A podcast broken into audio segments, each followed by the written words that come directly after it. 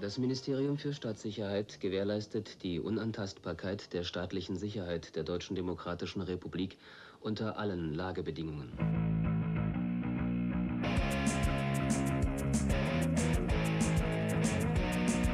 Es ist schon ziemlich lange her, doch gab es in der DDR eine kleine Meute Kids, die liebten alle Punkrock-Hits. Ein Virus hat sie infiziert, Punk haben sie an Wände geschmiert. Sie waren alle ziemlich jung und färbten sich die Haare bunt, gründeten erste Punkrock-Bands und scherben sich nicht um Honecker und Grenz. Haare hoch mit Seife und Ei, denn bunte Haare machten frei. Sie schockten die Bürger in der DDR. Sie waren jung und wollten mehr. Punkmode und Punkmusik mit grellen Farben und schrillen Tönen gibt es inzwischen auch in der DDR. Und auch dort nicht gerade zur Freude der Bürger und der Obrigkeit.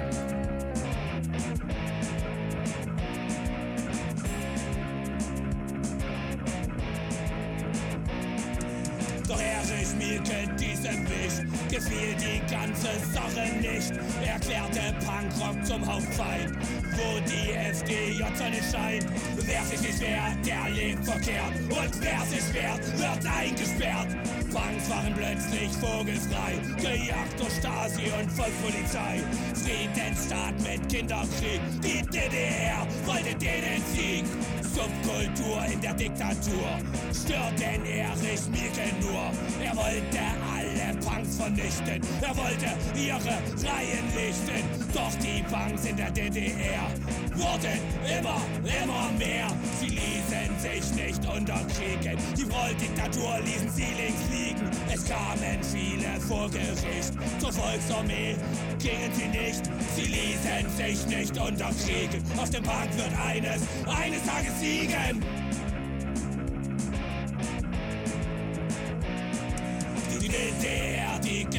Mehr. Auch nicht ihr scheiß Stasi her. Doch Punkrock gibt es nach wie vor. Und schön Erich mir Sarg ins Ohr. Und schön Erich Roniger im Sarg ins Ohr. Und schön Erich mir Sarg ins Ohr.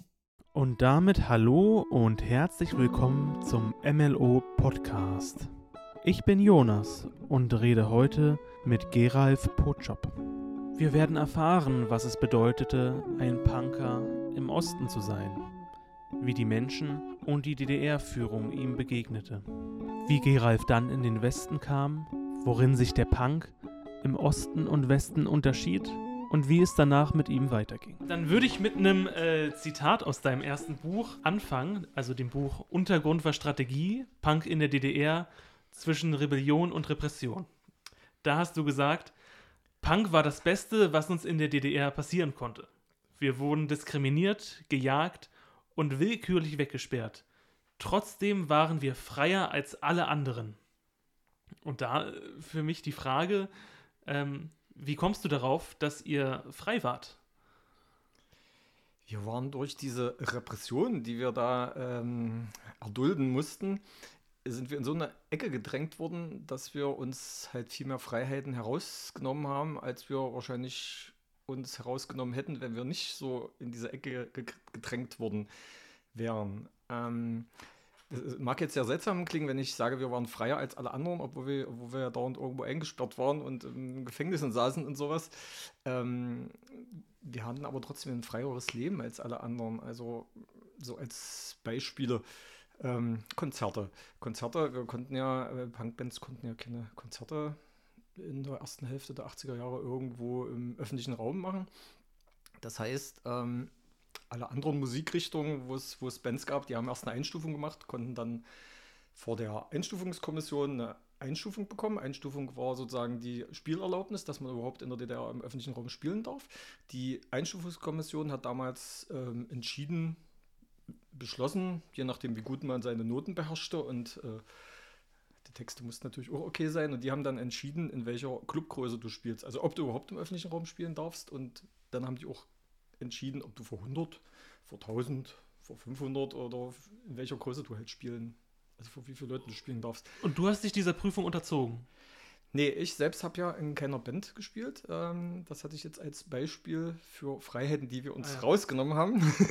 also es war jetzt ein Anfang dieser, dieser Erklärung, damit man das auch Okay. kapiert, weil das System in der DDR war ja so anders, als, als es jetzt üblich ist. Ähm, genau. Und normalerweise konnten halt Bands nirgendwo spielen, wenn die keine Spielerlaubnis hatten. Und da Punkbands sowieso keine Spielerlaubnis kriegten, schon alleine anfangs nicht mal wegen irgendwelchen politischen Sachen, sondern weil niemand interessiert war, besonders gut seine Notenkenntnisse auf der Gitarre vorzuspielen, sondern man wollte ja Krach machen, ähm, haben Punkbands auch gar nicht versucht, Einstufungen zu machen und haben deshalb sich neue Räume gesucht sozusagen. Und die Räume, wo sie gespielt haben, waren dann die Kirchen, wo du halt ohne Einstufung spielen konntest. Äh, beziehungsweise natürlich nicht alle Kirchen, sondern manche mutige Pfarrer haben sich halt getraut, die, der Punkszene die Türen zu öffnen. Und, Und wie stellt man sich da diese Kontaktaufnahme mit der Kirche vor? ähm, anfangs, wie gesagt, waren es nur ganz wenig mutige Pfarrer. Die hatten ja nun wirklich auch von allen Seiten, kriegten die Pfeffer, dass die die Punks da nicht in die Kirche lassen sollen. Ähm, und die haben im Rahmen der offenen Arbeit sozusagen Jugendliche in ihre Kirchen gelassen, die sonst keine Räume hatten. Also die, das war ja der einzige Raum in der DDR, wo du in der Öffentlichkeit auch was sagen konntest, was du denkst, ohne dafür Strafmaßnahmen oder Repressionen zu erwarten. Ähm, ja, und hier in Halle zum Beispiel war das am Anfang der Jugenddiakon Lothar Rochau, der damals äh, solchen Kids sozusagen einen Raum gegeben hat. Danach war es, nachdem er äh, inhaftiert wurde und dann auch im Westen abgeschoben wurde, ähm, war es dann der Siegfried Neher, der Pfarrer der Christusgemeinde, der hat uns dann Räume gegeben und dort waren dann eben zum Beispiel die Konzerte, äh, wo halt auch nur Bands gespielt haben, die keine Einstufung hatten. Also so. Und aber nochmal einen Schritt zurück. Wie bist du denn da zuerst in diese Szene überhaupt reingekommen? In diese Punk-Szene? Ja, 1977, äh, also ich gehe jetzt ganz weit zurück, äh, war ich in der siebten Klasse und da kamen ja im Westradio plötzlich Punkbands erstmalig, also weil die ja damals so in England Hitparaden erobert haben und wir haben ja damals die Musik aus dem Westradio uns mitgeschnitten mit unseren Kassettenrekordern und da stieß ich halt auf diese Musik, äh, über eine Sendung NDR 2, also vom NDR 2, Musik für junge Leute hieß die. Ähm, und da sagte der Moderator, ich habe hier so eine neue Musikrichtung mit, das nennt sich Punk und das spiele ich mal zwei Lieder von, das waren die Sex Pistols und ich habe zum Glück aufgenommen und hatte dann meine ersten zwei Punk-Lieder. Eine Punk-Szene gab es damals noch nicht. Ich habe dann weiter gesammelt und gesammelt und jetzt sind wir viele Jahre später, 1982. Ähm, damals hatte ich dann lange Haare ne, noch, also wie, das war ja das Flippigste, was es so gab so, in dieser Zeit.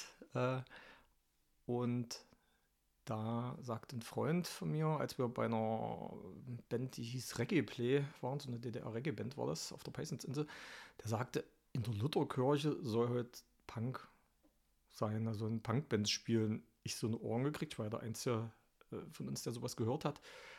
Und hab das so, äh, dachte, ja, wieso soll in der Kirche jetzt Punk sein? Ähm, außerdem gibt es bei uns gar keine Punkbands, so eine Punkszene gibt es ja auch nicht. Und ähm, hab's nicht geglaubt. Wollte es aber auch nicht verpassen, wenn es dann doch so sein sollte. Bin dann hin mit meinen Kumpels und da habe ich die ersten Punkbands gesehen. Da hat damals Wutanfall gespielt aus Leipzig, der erste Leipziger Punkband, die es gab. Und äh, Größen waren aus Halle um den Künstler Moritz Götze, der dort aktiv war in dieser Band. Und da hast du dann auch das erste Mal Gleichgesinnte getroffen, oder sie? Da habe ich das erste Mal äh, überhaupt Punks gesehen im Osten. Aber du hast dich dann schon selber als vorher schon als Punk bezeichnet, obwohl du gar nicht da andere kanntest, oder wie? Nee, ich habe mich damals nicht als Punk bezeichnet, sondern ich hatte halt eine riesen Punk-Musiksammlung. Ich würde jetzt so sagen Punkrock-Musik-Fan äh, mit langen Haaren. genau. Äh, ja, wie gesagt, Punks hatte ich vorher noch nicht gesehen. Das waren ja damals auch nur so wenig, die es dann schon gab. Es gab ja wohl ab Anfang der 80er ein paar, aber äh, die waren ja so verstreut und einzeln in den Städten. Also bei uns im Neubauviertel gab es keinen und ich hatte eben noch nie jemanden gesehen, der so aussah. Und plötzlich waren da halt für mich eine Unmenge. Also, also in, in meinem Ge- Gehirn war das immer, als wenn das Massen waren. Laut Stasi-Akten waren es, glaube ich, 25 Leute. Die waren aus Erfurt, Leipzig und äh, Berlin. ja, genau. Und da hat eben Wutanfall gespielt. Auch das Konzert habe ich natürlich wahnsinnig lange in Erinnerung. Äh, ich glaube, sechs Lieder haben sie gespielt. Wutanfall mit 20 Unterbrechungen, weil die immer, also die Punks sollten alle auf dem Fußboden sitzen bleiben, damit nicht das Kirchenparkett zerstört wird beim Tanzen, beim Pogen. Und das ging natürlich nicht, sobald der Stecker drin war, die anfangen zu spielen, hopsten wieder alle hoch. Und dann war ich natürlich richtig infiziert und wollte mehr. Ja, und genau. Ich komme aber nochmal auf die Frage von vorhin zurück, wieso wir uns freier fühlten. Ich habe ja jetzt nur so Konzerte angesprochen. Also wir haben natürlich uns in allen anderen Sachen auch Freiheiten rausgenommen, die sich andere halt nicht trauten. Zum Beispiel in der DDR eine Wohnung kriegen als äh, Jugendlicher mit 17, 18 war ja eigentlich nicht möglich. Das wurde ja über die Wohnraumvergabestelle in der DDR geregelt. Also wurde, du bekamst Wohnraum zugewiesen und das war als Jugendlicher natürlich überhaupt nicht möglich, weil es gab ja Wohnungsmangel, obwohl überall Wohnungen leer standen und Häuser leer standen, gab es aber Wohnraummangel. Und die Wohnungszuweisungsgesellschaft, was weiß ich, wie die hießen, äh, die sind dann danach gegangen, ob du, also wenn du zum Beispiel geheiratet hast und ein Kind bekommen hast, dann warst du äh, bevorzugt äh, Wohn. Ja, da sind wir in einer Folge auch schon mal intensiv drauf eingegangen. Wir hatten schon ah, okay. mal die Jutta interviewt, die auch Wohnungen besetzt hat und sie hatte mhm. da auch explizit gesagt, dass es keinen politischen, sondern eher einfach einen praktischen Hintergrund hatte, diese Wohnung so zu besetzen für sie. definitiv, ne? Das waren ja auch stille Besetzungen, hat sie wahrscheinlich auch so gesagt. Also wir haben ja keine Plakate rausgehangen und hier ist besetzt, dann wären wir da keine drei Stunden drinnen geblieben, sondern klar, das war praktisch. Also ich kann mich erinnern, wie, wir, wie ich auf die Idee kam. Äh, ich war gerade 18 geworden und fand das hier im Paulusviertel viel lustiger als im Neubauviertel, wo ich gewohnt habe. und damals trafen wir uns immer in der Gosenschenke in Halle Neustadt. Das war so äh, Donnerstag und Sonntag war da so eine, sagen wir mal, eine alternative Disco, wo sich alles subkulturelle, was es so gab, also damals, wie gesagt, die ganzen Langhauen sich getroffen haben, wurde, glaube ich, dann auch geschlossen wegen äh, Zusammenrottung pazifistischer Elemente, haben die das dann genannt. Aber es ging eben ein paar Jahre und dort habe ich so Gleichgesinnte getroffen, die auch, also mit Gleichgesinnten meine ich, die auch gerne woanders ins Paulusviertel ziehen wollten. Und die sagten so, naja, wollen wir was besetzen? Und ich so natürlich gleich, ja klar. Äh, und dann sind wir losgelaufen und haben einfach geguckt, wo steht was leer, haben, haben dann in der Windhorststraße 16 im Paulusviertel, äh, was auch spät, was ziemlich groß war, haben dann die Tür aufgebrochen, neues Schloss rein und ab dann haben wir da gewohnt. So, und das hat funktioniert. Und das ist eben auch so eine Freiheit, das hat immer gar keiner kapiert, wieso so Jugendliche jetzt so eine Wohnung haben, dann noch so als WG, das war ja sowieso sehr schräg äh, für alle, auch in der Straße oder sonst wo. Äh, auf die Idee, dass wir besetzt haben, ist ja gar keiner gekommen. Ne? Also das war, weil das eigentlich so frech war in dieser Zeit, was zu besetzen, dass, dass ein normaler Bürger da nicht drauf gekommen ist. In welchem Jahr war das? Das war 82, 1982, genau. Wie hat denn ähm, die Gesellschaft auf eure, euch Punks und auf eure Besetzung reagiert? Äh, wie gesagt, als ich besetzt habe, hatte ich ja noch lange Haare. das kam dann so nach und nach, dass die Haare auch, äh, also dass das Punk-Outfit dann auch dazu kam, nachdem ich eben auch bei diesen Punk-Konzerten war. Ähm, Was macht das Punk-Outfit aus? Naja, dass die Haare dann kürzer wurden, strupplicher, äh, seifiger. und, und so, Punk hat eher kurze Haare. Ich dachte, es gibt ja auch so ähm, extravagante Punk-Frisuren, wo man sich das lang stylt auch und sowas. Da könnte man jetzt ganz intensiv in die Punk-Geschichte eintauchen. Natürlich hat äh, Ramones haben ja auch lange Haare.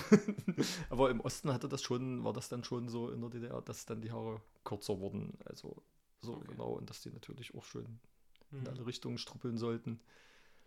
Und natürlich auch die Punk-Klamotten kamen dann natürlich dazu. Also was ja auch alles komplett selbst genäht wurde, das ist ja auch so, so eine Kreativität der ostdeutschen Punk-Szene oder so eine Eigenart. Ähm, weil es ja sowas nicht gab. Also es ist ja nicht wie im Westen, dass es plötzlich äh, überall Punkläden gab und man konnte Punk-Sachen kaufen, äh, wie das der Helge Schneider mal so, äh, Helge Schneider mal so schön berichtet hat. Selbst der Michael Jackson hatte Punk-Sachen an, wie Helge Schneider in irgendeinem so, einem Sketch mal erzählt hat. Ja, äh, nee, wir mussten natürlich alles selbst machen, alles. Also so von der einzelnen Niete bis zum Armreif, Ohrringe, ähm, Klamotten, äh, Netzhemden, wolltest du Netzhemd, musstest du eben häkeln lernen. Ne? Dann fing ich, ich habe dann häkeln gelernt, weil ich Netzhemd wollte. Oder die Klamotten wurden natürlich auch bemalt und äh, genau, also es wurde halt alles selbst hergestellt. ist auch so eine Freiheit, die wir uns rausnahmen, weil alle anderen kauften sich natürlich diese hässlichen Klamotten aus der Jugendmode und sahen alle gleich aus und wir nicht. Aber ja, da seid ihr ja dann auch im Stadtbild aufgefallen, ne? Und ich meine, da muss man vielleicht dann auch mutig sein, wenn man dann in diesen Klamotten, insbesondere alleine, vielleicht durch die Stadt geht? Ja, man ist extrem aufgefallen. Das kann man sich jetzt auch nicht mehr vorstellen. Jetzt fällt es ja zum Beispiel in Leipzig-Konnewitz auf, wenn du normal aussiehst. Damals waren, waren wir wirklich Einzelpersonen, also Individuen, die irgendwo im Stadtviertel, pro Stadtviertel irgendwo gab es einen, der so aussah. Und da fiel es natürlich extrem auf, weil eben einfach in der DDR alle gleich aussahen oder fast alle gleich, außer die paar Langhauen, die es gab. Und alle anderen sahen ja irgendwie wirklich ähnlich aus und hatten alle auch die gleichen Klamotten an. Und dann waren wir. Äh, also das sorgte richtig für teilweise Menschenaufläufe. Also ähm, ja, also ich kann mich erinnern, äh, zum Beispiel in Naumburg kamen wir mal an, da war äh, 1983 äh, so ein Punk-Treffen, weil die vier Punks, die es dort gab, also drei Punks und ein Punk-Mädchen waren das damals, ähm, die hatten ungefähr zur gleichen Zeit Geburtstag und da war dann so ein Punk-Treffen, wo auch ein Haufen Bands gespielt haben, äh, auch in der jungen Gemeinde dort. Und äh, dort kannte man eben, wenn höchstens diese vier Punks, die man aber auch nur alle paar Monate wahrscheinlich irgendwo mal so zu Gesicht bekam und plötzlich tauchten halt mehr Punks auf. Und äh, wie gesagt, da gab es auch richtig Menschenaufläufe und sogar Autounfälle. Also ich habe es richtig miterlebt, wie Autos ineinander gekracht sind, weil die alle so rausguckten zu uns. Also Ihr wart dann eine richtige Attraktion, ja? Ja, also auch hier auch äh, ich erinnere mich zum Beispiel das erste Punkmädchen in Halle, das war Diana Schlosser von Namenlos, die Sängerin. Als ich die das erste Mal sah, äh, es war das erste Punkmädchen, was ich in meinem Leben auch sah, äh, das, das war selbst für mich krass. Also ich guckte dann auch natürlich und äh, natürlich nicht so wie die anderen, weil für mich, für mich war sie ja eine Gleichgesinnte, während alle anderen.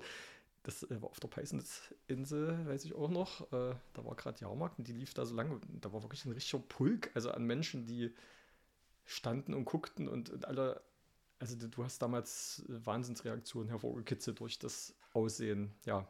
Also, Gab es da auch, was waren das für Reaktionen? Waren die dann eher positiv oder negativ?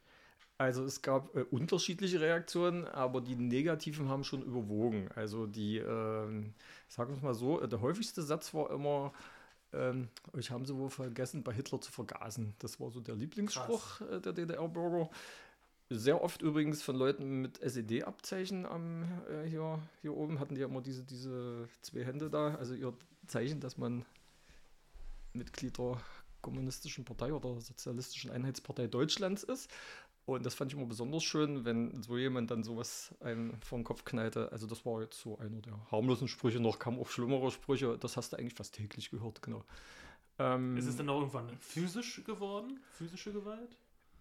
Äh, ich selbst habe es nicht erlebt, aber das ist, äh, gab es auch, äh, klar. Mhm. Also sind auch Leute angegriffen worden. Ähm, ja, und es gab aber auch positive Reaktionen, speziell jetzt, wenn man abends irgendwo war und wenn so andere Jugendliche da waren, äh, fanden ja viele auch total cool, weil wir uns das trauten, so rumzulaufen. Ne? Also das heißt, äh, da kamen echt immer ganz viele so an, oh, äh, kam ihnen dann so, was weiß ich, Getränke aus oder so und was ihr euch traut oder was du dir traust, äh, ich traue es mir ja nicht, aber das ist voll cool und so. Also sowas gab es auch, ne? Aber in der normalen Bevölkerung hast du unheimlich viel Ablehnung in dieser, sagen wir mal, ersten Hälfte, Hälfte der 80er ähm, erlebt, ja. Jetzt hast du ja aber auch, du musstest dich ja trotzdem irgendwie in der Gesellschaft bewegen und hast da auch eine Ausbildung angefangen. Nee, die Ausbildung hatte ich ja schon angefangen. Ähm, ja, also äh, klar, in der Gesellschaft musste ich mich bewegen. äh, also draußen auf der Straße. Ich habe mir dann, war die Zeit, wo die Walkmans äh, erfunden wurden, oder beziehungsweise waren sie wahrscheinlich schon am besten lange erfunden, äh, als es die erste Walkman-Variation in der DDR zu kaufen gab. Und die habe ich mir sofort so ein Ding gekauft und dann bin ich eben nur noch mit Walkman durch die Straßen gelaufen und dann habe ich nur noch die Gesichter gesehen, war mir sowas von egal, was die da erzählt haben. Das war mir vorher auch egal, aber da habe ich es nicht mehr gehört. Ähm, das war so meine Außenabschirmung. Und ähm, ja, so in der normalen Gesellschaft, ich bin eben dann irgendwann auch so richtig ausgestiegen. Also als, als wenn du Punk in der DDR warst, warst du sowieso nicht mehr Teil der Gesellschaft. Also das heißt, du bist ja automatisch raus, rausgeflogen aus dieser Gesellschaft. Du durftest dann nur noch in Hilfsarbeiterjobs arbeiten. Ähm, Was hast du da so gemacht dann? Also, ähm, mein erster Hilfsarbeiterjob war Mitarbeiter der Zentralspüle. Ähm, das heißt jetzt Tellerwäscher. In der DDR hat er ja alles einen schönen Namen. Da war ich Mitarbeiter der Zentralspüle, genau. In einem Restaurant oder? Äh, nee, in einem Restaurant. Äh, könnte ich mich jetzt, wüs wüsste ich gar nicht, ob ich da hätte reingedurft. Äh, du solltest ja irgendwo weit weg sein, wo sie dich nicht sehen. Ich war in, in Leuna äh, in der Küche Mitarbeiter der Zentralspüle. Und das war aber gar nicht so schlimm, wie es jetzt anhört. Da hat ein Freund von mir, ähm, der war nämlich der Leiter der Zentralspüle und der hat gesagt, hier, pass auf, äh, wir haben hier eine Geschirrspülmaschine für 200 Leute Essen zu kochen für Österreicher irgendwie, ähm, beziehungsweise also abzuwaschen und müssen 10 Leute dafür einstellen, die das machen für 200 Teller, beziehungsweise 400 Teller am Tag mit einer Geschirrspülmaschine. Ähm, ob ich da nicht anfangen wollen würde, äh, der würde sich freuen, dass er sich mit jemandem normal unterhalten kann, als mit seinen sonstigen Leuten, die da waren. Und die kriegten halt ihre zehn Leute da nicht voll. Ja, dann habe ich das auch gemacht. Klingt ja nach einem leichten Job. Das, das dort war ein leichter Job. Schwierig war es. Da kam immer früh, ziemlich zeitig, so ein Bus, mit dem man in dieses Gebiet gefahren wurde, also in dieses Werk, den ich sehr oft verpasst habe. Und da musste ich immer mit diesem Buna-Bölzer-Zug hinfahren. Ähm, kann sich jetzt wahrscheinlich auch keiner mehr vorstellen, was das waren. Das waren solche Arbeitszüge früh, wo du, wo eine Hierarchie herrschte. Also da waren alle Bundearbeiter, die da schon immer gearbeitet haben und Leunearbeiter, hatten ihre festgelegten Plätze, wenn die reinkamen, mit Schnapsbulle auf dem Tisch. Also so, so ungelogen. Die sind zur Arbeit und haben sich früh so eine Schnapsbullen reingezogen. Und dann kam ich da als kleiner Hämpfling dazwischen. da durfst du dich nicht hinsetzen, da musst du in der Ecke stehen und, und ähm, und sahst, wie die sich schon früh alle besoffen haben. Und dann musstest du, äh, die, dieses, dieser Werkteil, der da aufgebaut wurde, wo ich hin musste, da musstest du durchs halbe Werk laufen und das war, äh, ich fand schon, das war manchmal lebensgefährlich, weil da waren überall diese Rohre, die marode waren, wo immer überall was raustropfte, wo du nicht wusstest, wie giftig ist denn das, wenn du es auf den Kopf kriegst. Äh, hast du dann noch einen Kopf? Also das war schon ganz schön gruselig und bestimmt. Aber bist du da in deinem Outfit äh, zur Arbeit gegangen? Da, ja, bin ich so hingegangen, wie ich immer aussah, ja. Also das war übrigens sowieso äh, in, in so, so, so ein osttypisch, dass wenn du dich für ein bestimmtes subkulturelles Leben entschieden hast, bist du auch so überall hingegangen. So. Also ähm, was wie Wochenendpunk oder so, das gab es da nicht. Also würde ich jetzt so sagen, beziehungsweise, beziehungsweise wenn dich wenn du zwei, dreimal in normalen Sachen gesehen wurdest, äh, warst du auch aus, aus der Szene. Das gab auch strenge Hierarchien bei den paar Leuten, die wir ja nur waren. Äh, ja, genau.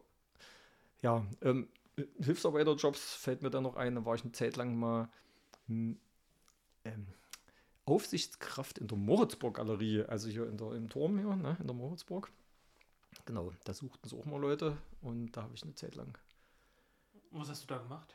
Äh, da saß ich mit vielen alten Omas. Übrigens auch äh, natürlich in meinem Outfit, wie ich eben so auch immer mit gestylten Haaren, da bin ich da immer hin. Ähm, und hatte immer Bücher mit und konnte den ganzen Tag lesen, weil da waren jetzt auch nicht viele Leute, die sich die Ausstellung anguckten. Und dann sah ich, dass die anderen Omas, also nicht die anderen Omas, sondern die Omas, ich war ja nicht keine Oma, äh, die häkelten die ganze Zeit so. Und da habe ich dann häkeln gelernt, weil da habe ich ja gleich meine Chance erkannt, wie ich jetzt endlich zu Netzhemden komme. Und dann habe ich immer gewechselt zwischen Bücherlesen und Häkeln. Genau. Da gibt es übrigens wie sogar. Sind die mit dir umgegangen, die Älteren? Und die fanden mich voll cool, weil ich eben häkelte. die, fanden das, die fanden mich unheimlich nett. Die, äh, sogar der Chef fand mich so gut, dass der irgendwann gefragt hat, naja, soll ich dich nicht, willst du, willst du nicht fest eingestellt werden? Weil ich, ich war immer nur so tageweise dort. Ja, und dann habe ich gesagt, ja, ja würde ich machen, weil das fand ich eigentlich so ganz gut den ganzen Tag lesen und häkeln, fand ich schon eine super Sache. und ja, zwei Tage später kam er dann zu mir und hat gesagt, ich darf dich nicht fest einstellen, Staatssicherheit hat es mir untersagt. Also so, du durftest selbst ähm, nicht mal in so einem Hilfsarbeiterjob eine Festeinstellung kriegen, äh, wenn du so aussahst, warum auch immer, ich weiß nicht, was die Hintergründe da waren. Ähm, die, äh, der, der, der Punkt war auch der, in der DDR gab es ja diesen bestimmten, diesen ähm, Assi-Paragraphen. Ich weiß nicht, ob das ein Begriff ist. Also dieser Assi-Paragraph ist in der Nazi-Zeit erfunden worden. Das heißt, nicht arbeiten gehen stand unter Strafe. Also nicht so wie jetzt, wo man so Sozialhilfe oder wie heißt das jetzt so Hartz IV oder jetzt heißt es Bürgergeld. so, so, so, so, goldene Zustände. Ne? Also im Osten war so, äh, du hast natürlich nichts gekriegt, wenn du nicht arbeiten gegangen bist, äh, sondern äh, du konntest bis drei Jahre inhaftiert werden. Das war so äh, das, was du kriegtest, wenn du nicht arbeiten gegangen bist.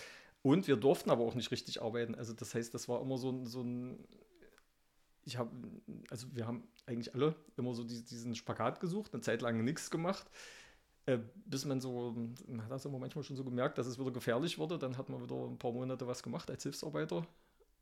Und dann hatte man erstmal wieder seine Ruhe und dann hat man wieder nichts gemacht. So habe ich es auch gemacht. Übrigens noch ein sehr schöner Hilfsarbeiterjob, so mal als letztes. Ähm, ich war da eine Zeit lang Gasleuchtenwärter, hieß die Berufsbezeichnung. Ähm, wird euch jetzt auch nichts sagen. also ich bin durch Gröwitz, äh, so wie im Mittelalterfilm mit so einer Stange und habe eine Gaslaterne nach der anderen abends angezündet und morgens wieder ausgemacht. So, also richtig wie im Oh, Mittelalterfilm. war das aber ein Problem für dich, so früh aufzustehen vielleicht? Nee, das war, war super. Äh, das war auch, auch ein sehr guter Hilfsarbeiterjob, weil äh, die fanden natürlich keinen bei diesen Arbeitszeiten, der da arbeiten will. Deswegen war da, äh, habe ich den dann auch, äh, ja, als ich mal wieder, als es wieder gefährlich wurde, habe ich halt geguckt, was könnte ich machen und dann hat mir irgendjemand gesagt, naja, Gasleuchtenwärter suchen sie gerade jemand. Und dann bin ich hin und dann musstest du nämlich noch zwei Stunden am Tag arbeiten, galt als acht Stunden. Und dann konnte ich immer abends, bevor ich, bevor ich irgendwie weggegangen bin, äh, die Dinger anmachen. Und früh, wenn ich nach Hause kam, habe ich sie alle wieder ausgemacht. Also egal, wie spät es war. Also manchmal gab es auch früh dann kein Licht mehr ab irgendwann. ja, so, also wie gesagt, ein, sehr, sehr beliebt war auch in der Punk-Szene Volkssolidarität, äh, hat Punks aufgenommen als Essensausträger. Also äh, ich glaube, die, die Hälfte der hallischen Punk-Szene waren Essensausträger und haben, den Omas, haben, haben die Omas äh, mit Essen versorgt. Eigentlich auch lustig. Auch in anderen Städten habe ich das so gehört. Also so, dass äh, die Volkssolidarität Aber waren die dann zu Fuß unterwegs oder haben die ein Auto bekommen? ein Auto. du bist gut. äh, zu Fuß, ja. Also ich war auch als Gasleuchtenwärter zu Fuß unterwegs. Ja gut, da verstehe ich das schon. Aber ich dachte, man hat ja viel zu tragen, man eine Schubkarre oder irgendwie sowas. Äh, ich selbst war nie bei der Volkssolidarität, aber ein Auto hat definitiv keiner gehabt, davon abgesehen, dass ja auch keiner eine Fahrerlaubnis hatte. Von Ja, das kommt dann noch dazu. das, das Thema Auto, äh, wie gesagt, das, das war eben auch, wie, wie gesagt, warum heißt es, wir waren freier als andere? Äh, die anderen haben alle halt zehn Jahre aufs Auto gespart, damit sie nach ihrer Anmeldung nach 10 oder 15 Jahren sich einen Trabi kaufen konnten für viel Geld und äh, auf so eine Idee sind wir ja auch nicht gekommen. Also so, also von uns, ich kenne jetzt keinen, der, also erstmal hatte keiner ein Auto und zweitens mal hat auch keiner den Wunsch, äh, auf ein Auto zu sparen. auf einen Trabant in 10, 15 Jahren. Und dadurch brauchte man auch natürlich sehr viel weniger Geld, ähm, wobei man in der DDR ja sowieso sehr wenig Geld zum Leben brauchte. Ähm, Gab es eigentlich einen Unterschied in der Begegnung als Punk zwischen der Polizei und der Stasi? Hui, das ist eine Frage.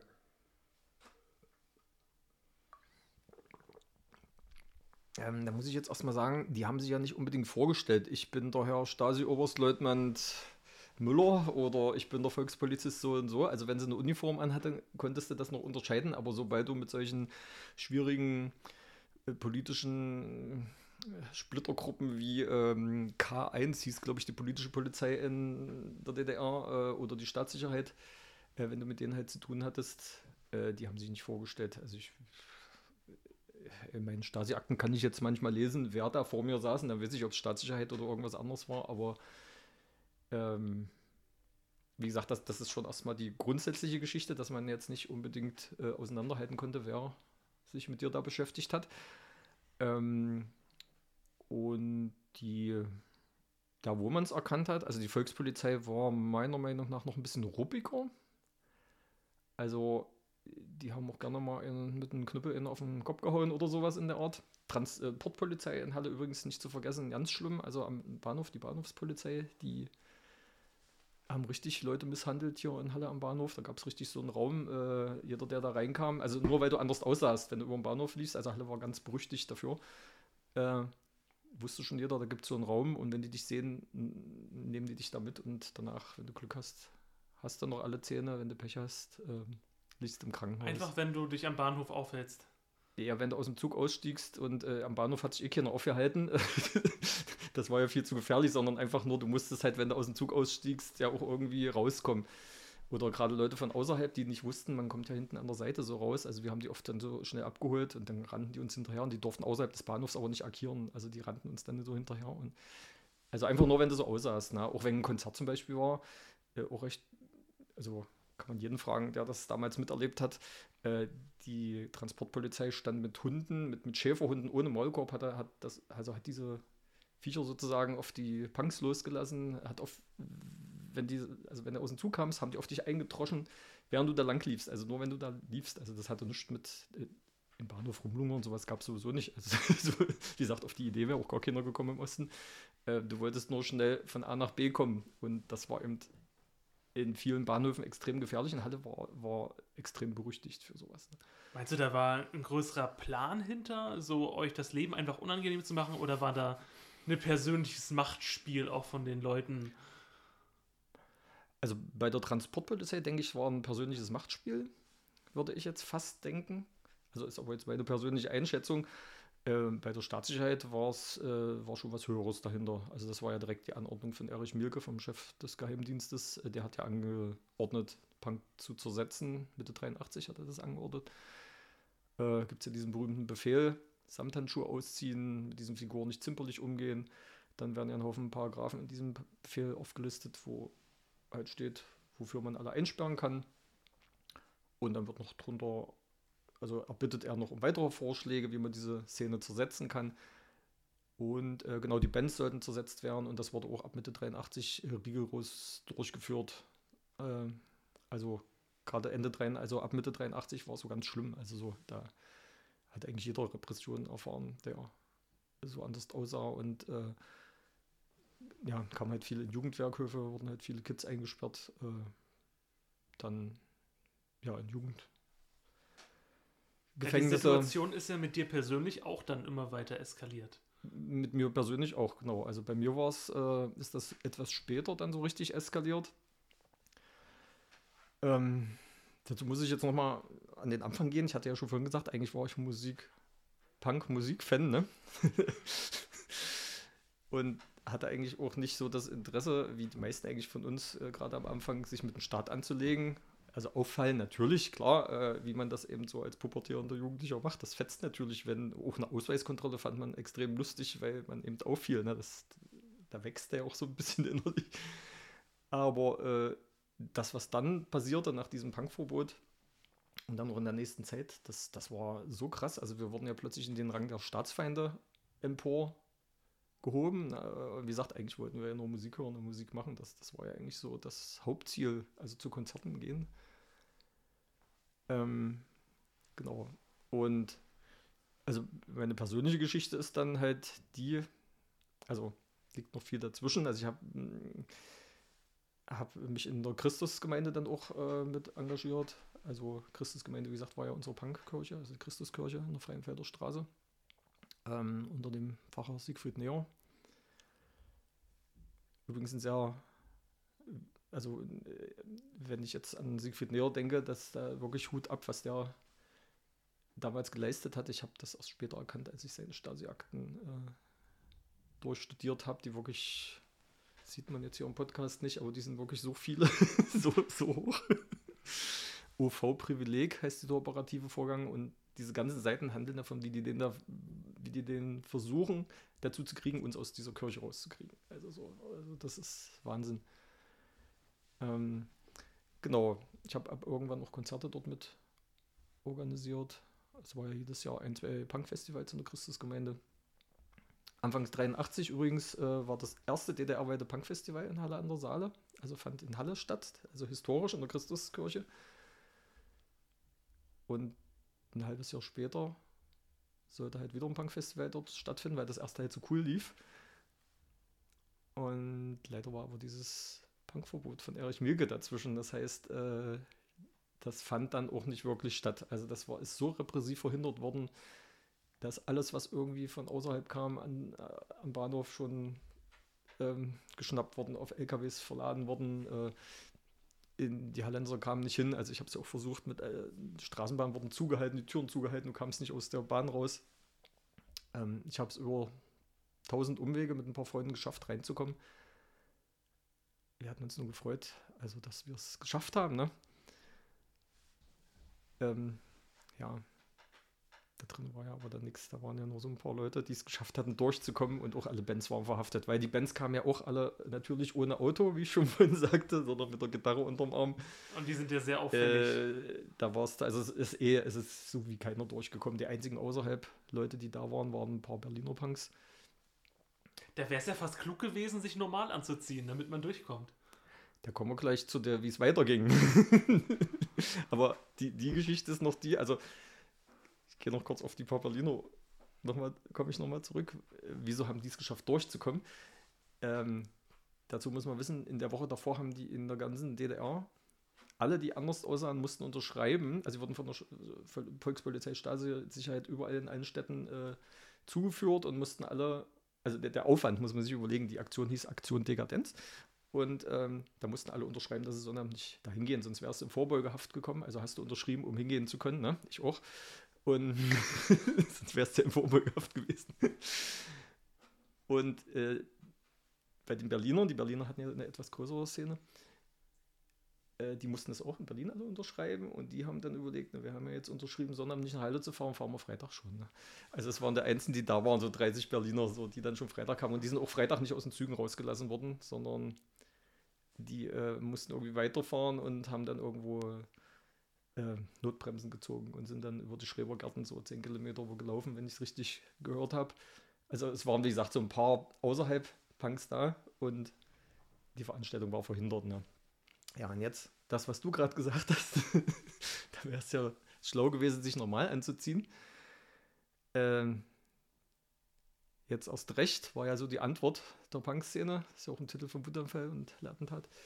Ähm, ja, Genau so ist es dann nämlich auch passiert. Also ein Weilchen später, also man wollte sich ja wirklich nicht unterkriegen lassen und man, die Musik war damals für uns auch so wichtig, ne? Und dann wurde halt ein Weilchen später, ein halbes Jahr später so ein Konzert wieder organisiert, was aber Orgelkonzert hieß, aber es hieß nicht Orgelkonzert, sondern Orgelknupp. Knupp ist natürlich, wenn man es genau liest, rückwärts Punk. Ah. und da wurde nichts mit Punk angekündigt, außer man hat es richtig gelesen, aber so schlau waren sie dann doch nicht. Also die, der Geheimdienst. Ja, und an dem Tag kam dann eben nur Bauarbeiter Richtung Christusgemeinde. Also da äh, gab es massig Bauarbeiter, die am Wochenende arbeiten wollten. und alle sind in den Christus und äh, da haben dann alle Bands auch gespielt. Also der, der Pfarrer hatte vorher die, die Bands schon abgeholt in den anderen Städten mit dem Auto. Es war ja der Einzige mit Auto ne, aus der Szene. und das hat dann funktioniert. Also das, und da haben sie richtig gekotzt. Und danach ging es wieder. Also danach, ein halbes Jahr später, ist dann das nächste richtige Festival wieder in der Christus äh, organisiert worden. Und das ist zwar auch äh, von der Transportpolizei mit Knüppel begleitet worden, worden, wenn du rauskamst und mit Schäferhunden, die auf welche losgelassen wurden. Und auch Leute sollten rausgezerrt werden, aber da hatten dann alle schon gelernt und kamen halt mit speziellen Zügen schon alle zusammen an und die haben es nicht geschafft, das zu verhindern. Ja, also so so in der Art lief das ab. ja, genau, aber wir waren noch bei meiner Geschichte, welche genau, repressiven Maßnahmen ich ja. dann so erlebt habe. Ähm, also als Punk verhaftet zu werden ähm, oder zugeführt zu werden, das, das, das war ja so Normalität, das war ja nicht so die Ausnahme, sondern das war ja die Regel. Also ich, ich kann nicht zählen, wie oft ich bei irgendwelchen Verhörräumen saß von der Staatssicherheit, von der Volkspolizei, von der äh, politischen Abteilung der Volkspolizei, was es da noch alles gab. Ähm, das, wie gesagt, das war schon so halt normal. Äh,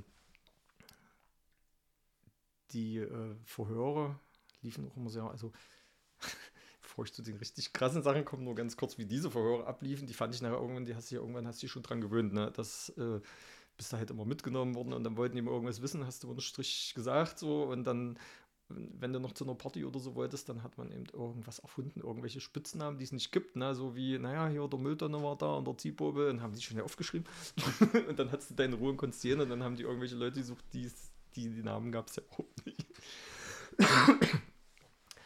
ähm, wer mir da gegenüber saß, wie gesagt, das, das, die haben sich ja nicht vorgestellt und das war auch so ein Generationskonflikt. Ne? Also mir gegenüber saßen ja immer so alte Typen, so alte hässliche Leute, die, die mir erklärt haben, ich würde scheiße aussehen. Äh, und dass die Musik, die ich hören würde, fürchterlich wäre. Und dann kann man noch so einen Satz, meine Kinder haben ja Angst vor dir.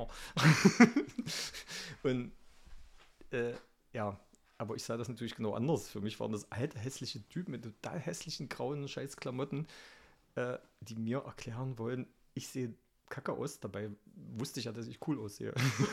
Wir waren ja die Coolen. Und, und äh, wieso die in uns sozusagen so eine Art Staatsfeind rein interpretiert haben, ist, ist, mir bis heute auch unverständlich. Also das ist sowas von Hirn verbrannt gewesen damals. Also die haben sich ja dann eigentlich diese Opposition erst erschaffen, weil irgendwann war es ja auch politisch, irgendwann hat sie so die Schnauze voll. Genau, bei mir. Ja, bei mir war es dann so, dass ich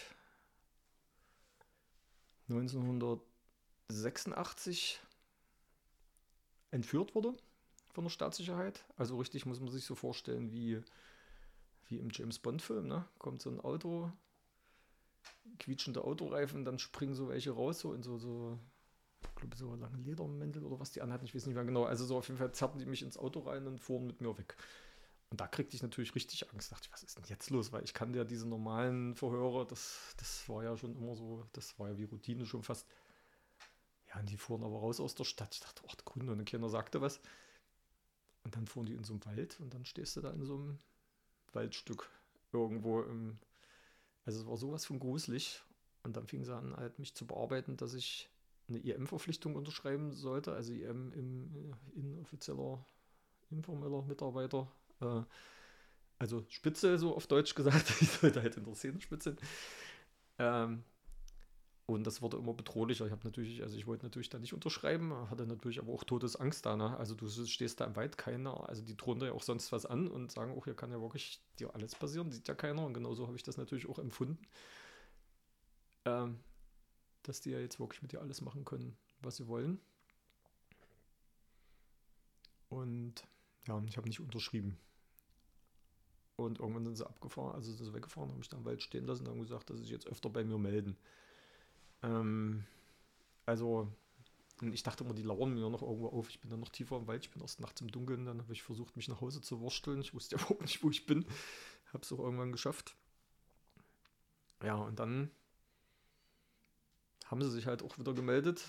Äh, noch ein paar Mal und irgendwann kam noch mal so eine Entführung.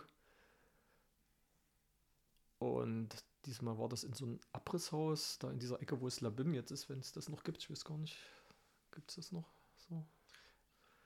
Ähm, Wo auf jeden Fall jahrelang das Labim dann in 19 stand. also in dieser Region. Da war so ein Abrisshaus und wie gesagt, da haben die mich dahin entführt, auch wieder von der Straße weg. Dann kam ich in das Haus so rein und dann musste ich in die erste Etage hoch. Es war ja alles total zerfallen da, ne? Und plötzlich ist da eine Stahltür, schließen die auf und dahinter war ein voll eingerichtetes Geheimdienstbüro. Und dann dachte ich, ach du Grüne, jetzt ist ja noch, äh, also da hatte ich mindestens genauso viel Schuss wie in dem Wald, vielleicht noch mehr, weil ich dachte, na jetzt bin ich Mitwisser, die können mich ja gar nicht mehr gehen lassen. Ich kann ja jetzt jedem Halle erzählen, wo ihr scheiß Geheimdienstbüro ist. Ja, dann haben sie mich wieder bearbeitet, dass ich sowas unterschreiben soll. Hatte ich auch wieder Todesangst, also beziehungsweise dachte ich jetzt, die nächsten Jahre sieht man mich draußen nicht mehr, weil ich könnte ja verraten, wo dieses Büro ist. Oder eben, dass mir noch Schlimmeres passiert. Und ähm, ich habe nicht unterschrieben. Und irgendwann haben sie mich tatsächlich gehen lassen. Also damit hatte ich, hatte ich wirklich nicht gerechnet. Und als ich dann raus bin, habe ich mich entschieden, ähm, einen Ausreiseantrag zu stellen, also das Land zu verlassen, weil ich das nicht mehr. Also ich, das, ich dachte, so, so klimpflich wie das jetzt abging, das wird nicht immer so ab. Also das war, es war ja schon gruselig genug, aber ich dachte auch, dass mir richtig was passiert in der nächsten Zeit. Das war so. Also zwischenzeitlich weiß ich auch, diese Entführung war ja nicht irgendwas, so ein Einzelfall. Wir haben uns da nie drüber unterhalten, aber zwischenzeitlich war ich auch bei vielen anderen Zeitzeugen-Sachen und diese Entführung, das scheint ja so eine, so eine Regelmäßigkeit auch gewesen zu sein. Also das war ein normales Vorgehen der Staatssicherheit. Ne? Steht übrigens nie in den Stasi-Akten drin, steht drin Kontaktgespräch. Also diese, wo sie selbst ihre Grenzen überschritten haben, Entführung steht da nicht drin. Ne? Ich war übrigens bei dem beim Zeitzeugenvortrag oder bei der Podiumsdiskussion von dem Sänger vom Wutanfall, die erste Band, die ich damals gesehen habe. Und den haben sie auch in den Wald entführt. Richtig mit Sack über dem Kopf, also wie in Südamerika, wie man sich das so in der Militärrunde vorstellt. Äh, und den haben sie übrigens da auch krankenhausreif geschlagen. Also der ist, lag danach ein paar Wochen im Krankenhaus. Also das war die Zersetzung der Bands, die wurden so übrigens vorgenommen. Ne? Also die haben immer gesagt, aus der Band aussteigen. So. Ähm, Wäre es nicht eine Möglichkeit gewesen, da sozusagen mitzuspielen, um sich zu schützen? Ähm, also für mich nicht. es gab leider Leute, die mitgespielt haben. Also das ist ja so ein Wunderpunkt. Also man muss ja nicht irgendwie richtig für die arbeiten, aber es erstmal unterschreiben oder so? äh, fand ich eine Nulloption. Also das fand ich somit das Schlimmste, was man machen kann.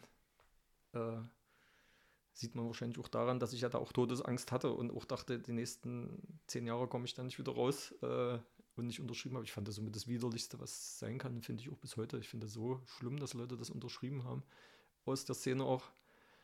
Aber wenn die solche Todesangst haben, ist es ja vielleicht auch nachvollziehbar? Oder? Also ich finde, es gibt immer eine Möglichkeit, Nein zu sagen. So, auch wenn man, also sagen wir mal, wenn, wenn du in der DDR Punk wurdest, ähm, hast du ab einem bestimmten Punkt gewusst, dass, dass du auf der Abschlussliste bist. Äh, bist. Also das gab, gab, das war ja so. Also das heißt, du hast, hast ja immer mit einem Bein im Gefängnis gestanden. Und auch die meisten Leute, die ich kenne, waren ja auch im Gefängnis oder im Jugendwerkhof. Also das war so, war ja auch die Normalität und nicht die Ausnahme. So. Und, und wie gesagt, das war ja so das, das, das, das Schlimmste. Das ist, das ist so eine EM-Spitze, das fand ich so schlimm. Hm. Hat sich denn herausgestellt, dass einer deiner Punk-Freunde einer war? Ähm, ja.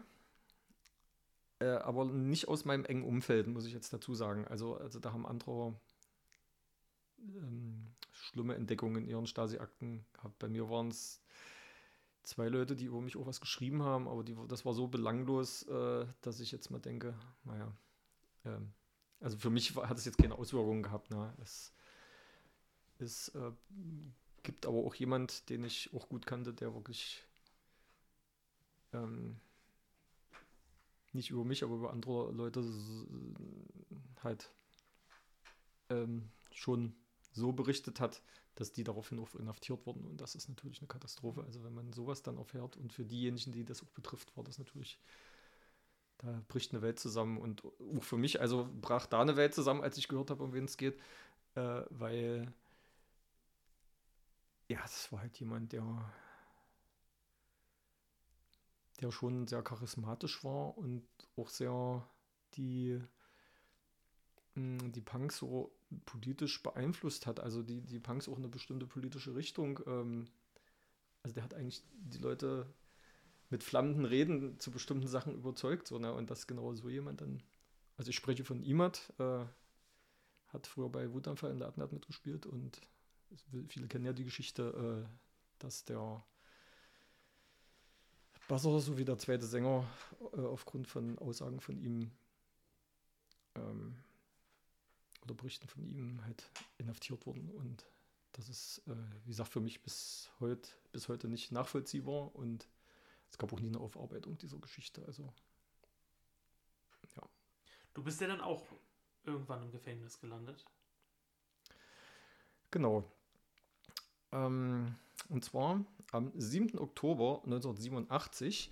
Jeder, der in der DDR geboren wurde, weiß jetzt gleich, was das ist. Das war der 38. DDR-Geburtstag. Ähm, 7. Oktober war so, wo sie mal alle mit ihren Fähnchen da und Militärparaden und sonst was rumgerannt sind. Ähm, also wichtigste Feiertage in der DDR und das ist halt symbolträchtig genau in diesem Tag umgesetzt worden, meine Inhaftierung. Damals dachte ich ja noch, es ist zufällig. In meinen Stasi-Akten konnte ich halt lesen, dass der Hintergrund eigentlich darin besteht, dass ich diese IM-Geschichte abgelehnt habe und als Reaktion darauf diesen Ausreiseantrag äh, geschrieben habe. Dass meine, es gibt eine EM-Vorläuferakte übrigens über mich, also wo schon Deckname und alles drin steht, ähm, dass die an dem Tag mit einem Stempel nicht geeignet geschlossen wurde, äh, als ich aus diesem Abrisshaus wieder raus bin. Äh, das wusste ich natürlich nicht. Ich wusste ja auch nicht von dieser Vorläuferakte, die es da gibt. Die habe ich auch jetzt erst entdecken können. Ähm, hätte ich das gewusst, dass die mich wahrscheinlich ab dem Tag zumindest mit diesen scheiß EM-Kram da äh, in Ruhe gelassen hätte, hätte ich wahrscheinlich den Antrag nicht gestellt. Aber ich wusste ja weder was von dieser Vorläuferakte noch, dass da jetzt ein Stempel drin ist, ungeeignet. Ja, genau. Und dann steht halt in meinen Stasi-Akten Vorschlag, ähm, Inhaftierung, dann steht das Strafmaß schon dahinter.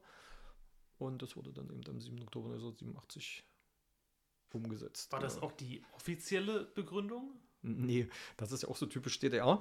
Ähm, das war ja nicht strafrechtlich relevant, eine EM-Anwerbung abzulehnen, die es offiziell ja nicht mal gab. äh, oder einen Ausreiseantrag zu stellen, sondern äh, das war ja überhaupt in der Punk-Szene wurde das sehr so angewandt, äh, dass man jemand inhaftierte und dann sich einen Grund ausdachte und den dafür dann verurteilte. Ähm, genau. Und ja, ich wurde natürlich genau nach den Paragraphen äh, verurteilt, die auch Erich Mielke damals vorgeschlagen hat, wofür man sie immer alle einsperren kann. Und äh, bei mir gab es erst gar keinen Vorwurf. Also die haben mich einfach mitgenommen. Also mitgenommen ist auch so milde ausgedrückt. Die haben, sind auf mich draufgesprungen, haben mir fast den Arm gebrochen. Ähm, naja, dann kam ich halt in so ein Stahltor, haben sie mich da rein, also musste ich so durch und dann kam halt so ein Offizier, stellt sich so breitbeinig mir gegenüber, schreit mich an, sie sind eine nagende Ratte am Fundament des Sozialismus. Und dann kam der nächste Offizier und sagt zu mir so, naja, dieses Weihnachten kommst du aber nicht mehr raus. Und dann kam der dritte an, dann haben sie noch Fotos gemacht von mir, so diese typischen, und ähm, so von drei Seiten. Und dann haben sie mir die Haare abrasiert. Und dann war für mich hundertprozentig klar, so, das war es jetzt für mich. Jetzt bin ich der, der drinnen bleibt. Wie gesagt, von uns ist ja immer jemand drin. Äh, wie gesagt, Vorwurf hatten die nicht. Also die hatten ja auch keine rechtliche Grundlage, mich einzusperren. Ähm, Das war dann der rote Ochse, wo du warst. Nee, da war ich nicht im Roten Ochsen. Im Roten Ochsen war ich auch schon mal so kurzzeitig in U-Haft. Äh, wie gesagt, du hast ja dauernd irgendwie sowas erlebt, aber da, da haben sie mich erstaunlicherweise im Hansering untergebracht, warum auch immer, aber in einer Spezialzelle. Ähm, und zwar kam ich in so eine Isolationszelle. Vielleicht war der Rote Ochse gerade voll, keine Ahnung. Ich, ich weiß nicht, warum ich da gelandet bin.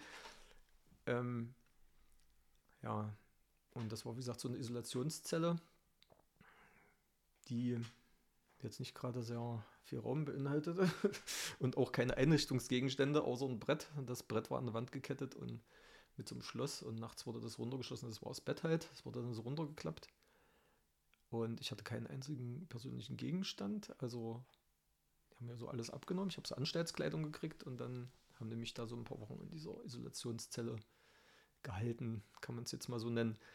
Ähm, wie gesagt, ohne Buch, ohne normales Licht. Da waren so in ein paar Meter Höhe, in zwei Meter Höhe war so ein paar Glasbausteine, wo so ganz wenig Licht reinkam. Und ohne Zeitgefühl, ohne Uhr, ohne alles sozusagen. Ne? Und ohne Vorwurf auch. Also wie gesagt, es gab ja keinen strafrechtlich relevanten Vorwurf. Gab es ein Strafmaß auf jeden Fall, dass du schon mal wusstest, wie lange du überhaupt drin warst? Da wusste ich es natürlich nicht. Äh, Das Strafmaß war ja schon ein Vierteljahr vorher in meinen Stasi-Akten zu lesen. Da ist das ja schon beschlossen worden, wie lange man mich einsperrt. Ähm, wenn du in dieser Isolationszelle bist, erfährst du ja nicht, was in dieser Stasi-Akte steht. Das habe ich ja jetzt erst vor ein paar Jahren erfahren, dass das da schon drin stand.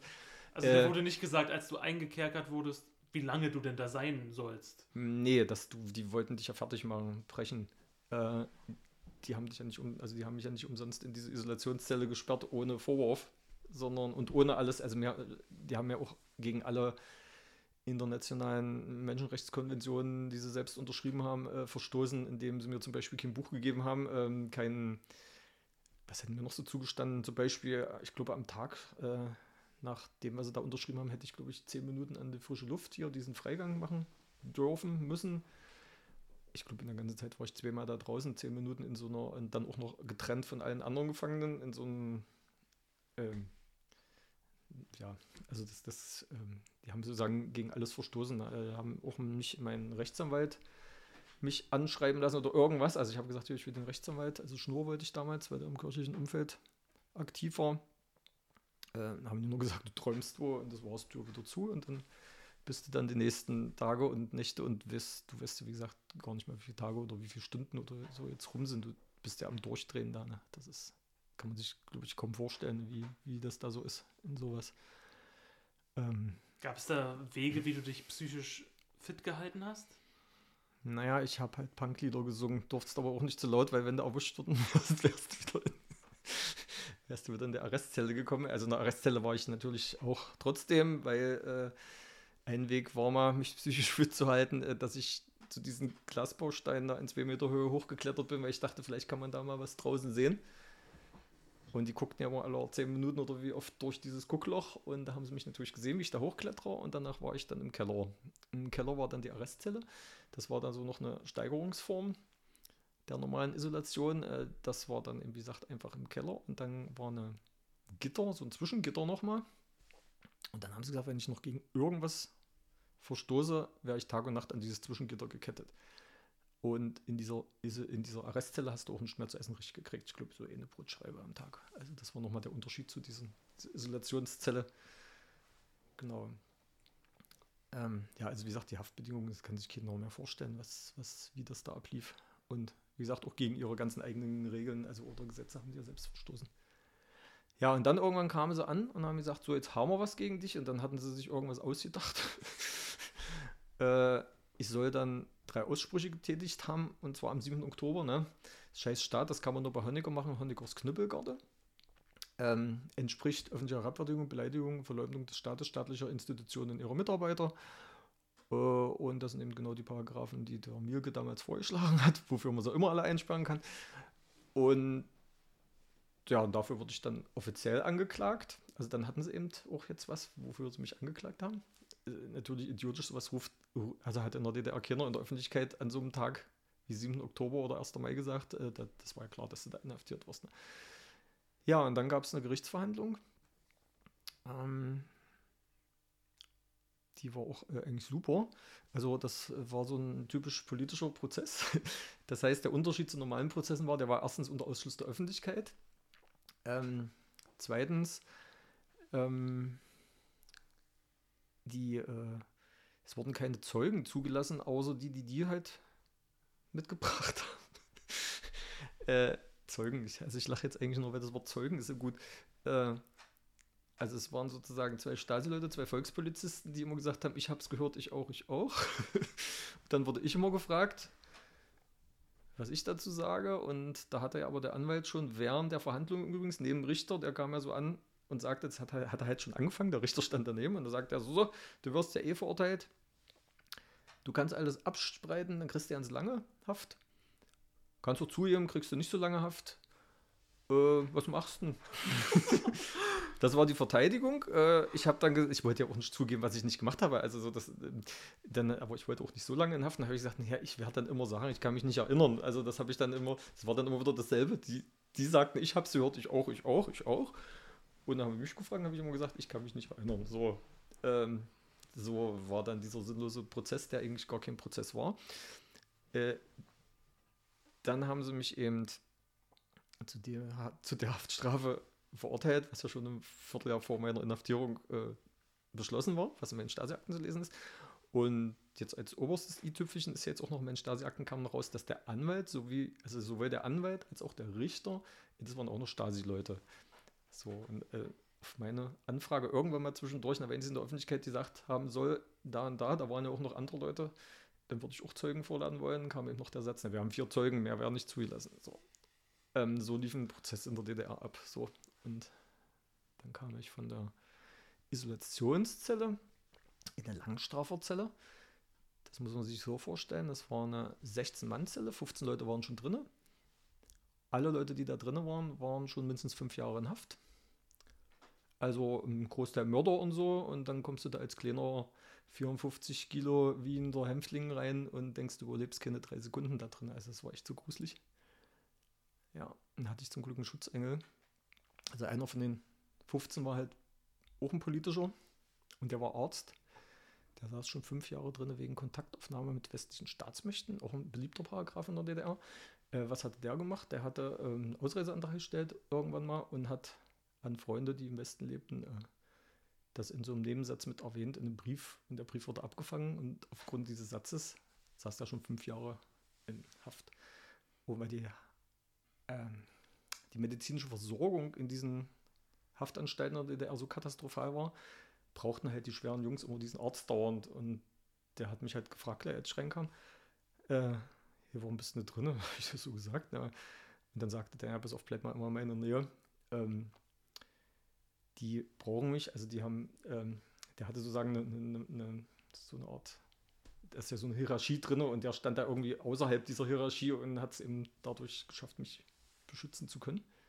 Ja, ich bin dann in ein anderes äh, Gefängnis noch gekommen und zwar war das dann eine 32-Mann-Zelle, in der ich dann untergebracht war und da haben die dann so politische mit Leuten, die eigentlich in die Psychiatrie gehört haben, so gemischt. So, das war so eine, so eine Mischgeschichte. Ähm, ich glaube, die haben uns als so genauso psychisch krank angesehen oder was, keine Ahnung. Äh, er muss ja einen Grund gehabt haben, warum die uns dann so mhm. in sowas äh, zusammengesperrt haben. Und jetzt höre ich mal auf mit den Haftgeschichten. Und wie bist du denn da wieder rausgekommen? Die Frage ist gut, wie bist du wieder rausgekommen? Ich bin nicht geflüchtet. ähm, naja, nach Verbüßung dieser Haftstrafe bin ich eben wieder entlassen worden. Ähm, musste vorher noch eine Arbeitsplatzbindung unterschreiben, also in Haft. Dann habe ich, hab ich aber mich geweigert. Also ich habe gesagt, ich unterschreibe so einen Schwachsinn nicht. Ähm, das hieß, also mir wurde eine Arbeit aufgeheizt und äh, wenn ich halt entlassen werde, dass ich da halt hingehen muss. Ne? Das nannte sich Arbeitsplatzbindung, also auch wieder ein Hilfsarbeiterjob. Und dann haben sie gesagt, naja, dann bleibst du gleich drin wegen asozialen Verhaltens. Und dann habe ich dann doch unterschrieben, weil das hatte ich, ne, hatte ich auch keinen Bock drauf, bin dann aber nicht hingegangen ein paar Monate und dann wurde es aber schon wieder so gefährlich, dass ich dann doch äh, hingegangen bin und habe dann festgestellt, auch die Arbeitsplatzbindung ist eigentlich super. Ich sollte so politische Parolen auf so Plakate drucken und es war Siebdruckhelfer äh, und ähm, solche Sachen. Also ich habe drucken gelernt, super. und kam dann natürlich an Materialien, die es ja in, Öffentlich in der Öffentlichkeit oder der gar nicht zu kaufen gab. Ne? Also das heißt, dieses ganze Druckzeug habe ich mal alles mit nach Hause geschleppt und habe mir dann meine eigene Siebdruckwerkstatt dann eingerichtet. War, war die super Maßnahme, mich da äh, Arbeitsplatz zu binden. Wahrscheinlich dachten sie, den wischen wir jetzt aus, der macht jetzt pro Parolen und dann das war die, die das war die Idee dahinter gemacht. natürlich. Das war eigentlich auch ziemlich cool. Aber ähm, was vielleicht noch viel wichtiger ist, ähm, spätestens seit dieser Haftentlassung war ich dann auch der Staatsfeind, den sie vorher in mich rein interpretiert hatten, weil dann hatte ich, also ich habe ja gelernt, das Land so zu hassen und diese, dieses ganze diktatorische Regime und diese, äh, ja, dieses ganze Pakt da, die nichts anderes zu tun hatten, als äh, ja, entbrechen zu wollen für nichts. Also wie gesagt, für nichts, ne? Also das ist, das ist ja das Verrückte eigentlich, dass es um Haarschnitte und um Musik ging anfangs. Ähm, und dann habe ich auch angefangen, mich richtig politisch zu betätigen. Also ich habe dann in einem Untergrund-Fanzeichen mit oder einer Untergrundzeitung mitgeschrieben. Die hieß äh, Morningstar. Ich weiß nicht, ob das bekannt ist. Also es gab ja nur ganz wenig äh, Untergrundzeitschriften in der DDR. Und wie gesagt, eins heißt Morningstar. Das war das einzige mit so anarchistischen Zügen. Ähm, das war aus dem Punk-Umfeld. Worüber hast du da geschrieben? Ist. Naja, ich habe ja so diesen südlichen Bereich unterhalb Berlins abgedeckt. Also zum Beispiel ähm, gibt ja noch so ein paar Artikel, also ich habe noch so ein paar Originale davon zu Hause. Ähm, einer ging darum, dass wir ein Solidaritätskonzert für verfolgte Punks in Dresden damals organisiert haben in der Christusgemeinde mit äh, Attentat und KVD damals. Äh, lautstarke Kollektensammlung hieß der Artikel. Ähm, oder ja, also solche Sachen, also so, genau. Und das war dann aber auch wirklich strafrechtlich relevant, weil in sowas mitschreiben, äh, also da durfte auch nie ein Name drauf. Also das heißt, äh, ich habe auch nie gewusst, wer da noch mitschreibt. Äh, die, die, die, vor ein paar Jahren hat die Havemann-Gesellschaft diese Morningstars nochmal alle veröffentlicht in einem Buch und das war das erste Mal, dass die Klarnamen von allen drauf standen. So fand ich ganz spannend. Meine Kontaktperson war übrigens Silvio Meyer. Ist vielleicht ein Begriff. Ähm, Silvio Meyer war derjenige, der, wie gesagt, der äh, hing auch mit dieser, in diesen, habe ich später erst erfahren, dass er auch damit gedruckt hat und so. In der Bibliothek, glaube ich, standen die Druckmaschinen mit, also auch im kirchlichen Bereich. Und ja, und Silvio war ja, war ja ein sehr enger Freund von mir. Und ist ja sicherlich bekannt, dass Silvio Meyer 1992 von Nazis ermordet wurde. Und zwischenzeitlich gibt es halt auch eine Straße, die nach ihm benannt. Und dann ist es aber irgendwann dazu gekommen, dass du ausreisen konntest aus der DDR. Mhm. Genau, also parallel zum Bekämpfen des Staates, also was natürlich nicht nur dieses, dieses Drucken äh, oder dieses, diese Artikel schreiben umfasste, sondern auch Protesterklärungen, Eingaben, äh, zwischenzeitlich bei allen möglichen Verhaftungen habe ich freiwillig gesagt, ich war dabei, also bei jedem Verhör, ja, ich war dabei. ob, ob, ob, ich dabei war oder nicht, war egal. Also mich, mich, hat das, ich wollte dem Land nur noch, ich wollte auch nur noch nerven, so im Endeffekt und habe, äh, wie gesagt, auch bei allen möglichen Sachen dann mitgemacht und auch organisiert mit. Ähm, genau, das war die eine Seite meines Lebens. Äh, die andere Seite war, dass ich natürlich äh, mir sicher war, dass ich irgendwann hier wieder im Knast verschwinde. Also wenn ich nicht vorher rüberkomme. Ich hatte ja auch mich zwischenzeitlich entschieden, total zu verweigern, das heißt nicht zur Armee zu gehen. Das hieß in der DDR drei Jahre Gefängnis. Plus, ähm, wenn du wieder entlassen worden wärst, nach drei Jahren, konnte die dich halt wiederziehen und konntest wieder eingesperrt werden. Also sie konnte dein ganzes Leben äh, mit dem Gefängnis zur Hölle, Hölle, machen, wenn du total verweigerst. Deswegen haben in der DDR nur ganz wenig total verweigert. Ähm, also für mich war klar, dass ich, dass das irgendwann noch schlimmer wird, also dass ich halt noch länger ins Gefängnis komme, genau. Und dann habe ich halt mir überlegt, also einen neuen Weg gewählt, weil ich dachte, auch mit dem Ausreiseantrag eigentlich nervt weil das war eine Willkür, wen die lassen und wen nicht und wie die das bearbeiten. Nicht gab es ja keine richtigen Gesetze dafür. Es gab aber ein Gesetz für Eheschließungen. und dann habe ich äh, einen Freund, der irgendwann ausgereist war, gefragt, sagen wir, kannst du mir nicht irgendein Mädchen rüberschicken, die mich rausheiratet? Ja, und dann kam kurz danach Mädel an, sagte, ich bin der Antje aus Braunschweig, ich heirate dich raus. Es war wie ein Sechser im Lotto. Nicht nur wegen den Rausheiraten, sondern die brachte auch ganz viel Haarfarben mit. Wir hatten endlich bunte Haarfarben. Ne? Also richtig das erste Mal hatten wir in Halle richtig knallbunte Westhaarfarben. Vorher hatten wir ja immer nur, also wir haben ja alles probiert, so mit Wasserfarbe und mit Filzstift und die Haupthaarfarbe war ja kastellanische Farblösung, so ein Zeug gegen Fußbild. Äh, so lila färbt das. Das war eigentlich das Hauptfärbemittel äh, in der DDR bei den Punks. Wenn es jetzt Farbilder gäbe, würde man immer wieder diesen Ton sehen. Das sind ja mal alle schwarz-weiß, die Bilder. Ja, und plötzlich hatten wir richtig schöne bunte Haarfarbe. Genau. Und dann, ja, mussten wir halt beweisen, dass es keine Scheinehe ist. Das heißt, äh, war ja einfach zu beweisen. Wir haben so ein paar Kuschelfotos geknipst haben die dann eben von Ost nach West, werden erst West nach Ost geschickt sozusagen. Die Briefe wurden ja immer von der Stasi beschlagnahmt oder durchgeguckt und dann hatten die den Beweis, aha, eine Liebesehe. dann haben wir noch eine Verlobung gefeiert, also eine Verlobung, die natürlich nur eine Quatschverlobung war. Und auf dem Rückweg von der Verlobung haben sie sie aus dem Zug gezerrt. Und das heißt, sie durfte trotz der Weststaatsbürgerschaft nicht weiterfahren, saß plötzlich in so einer Verhörzelle an der Grenze und der Zug fuhr ohne sie weiter. Und dann haben sie sie da bearbeitet, dass sie die, diesen Hochzeitsantrag zurückziehen soll.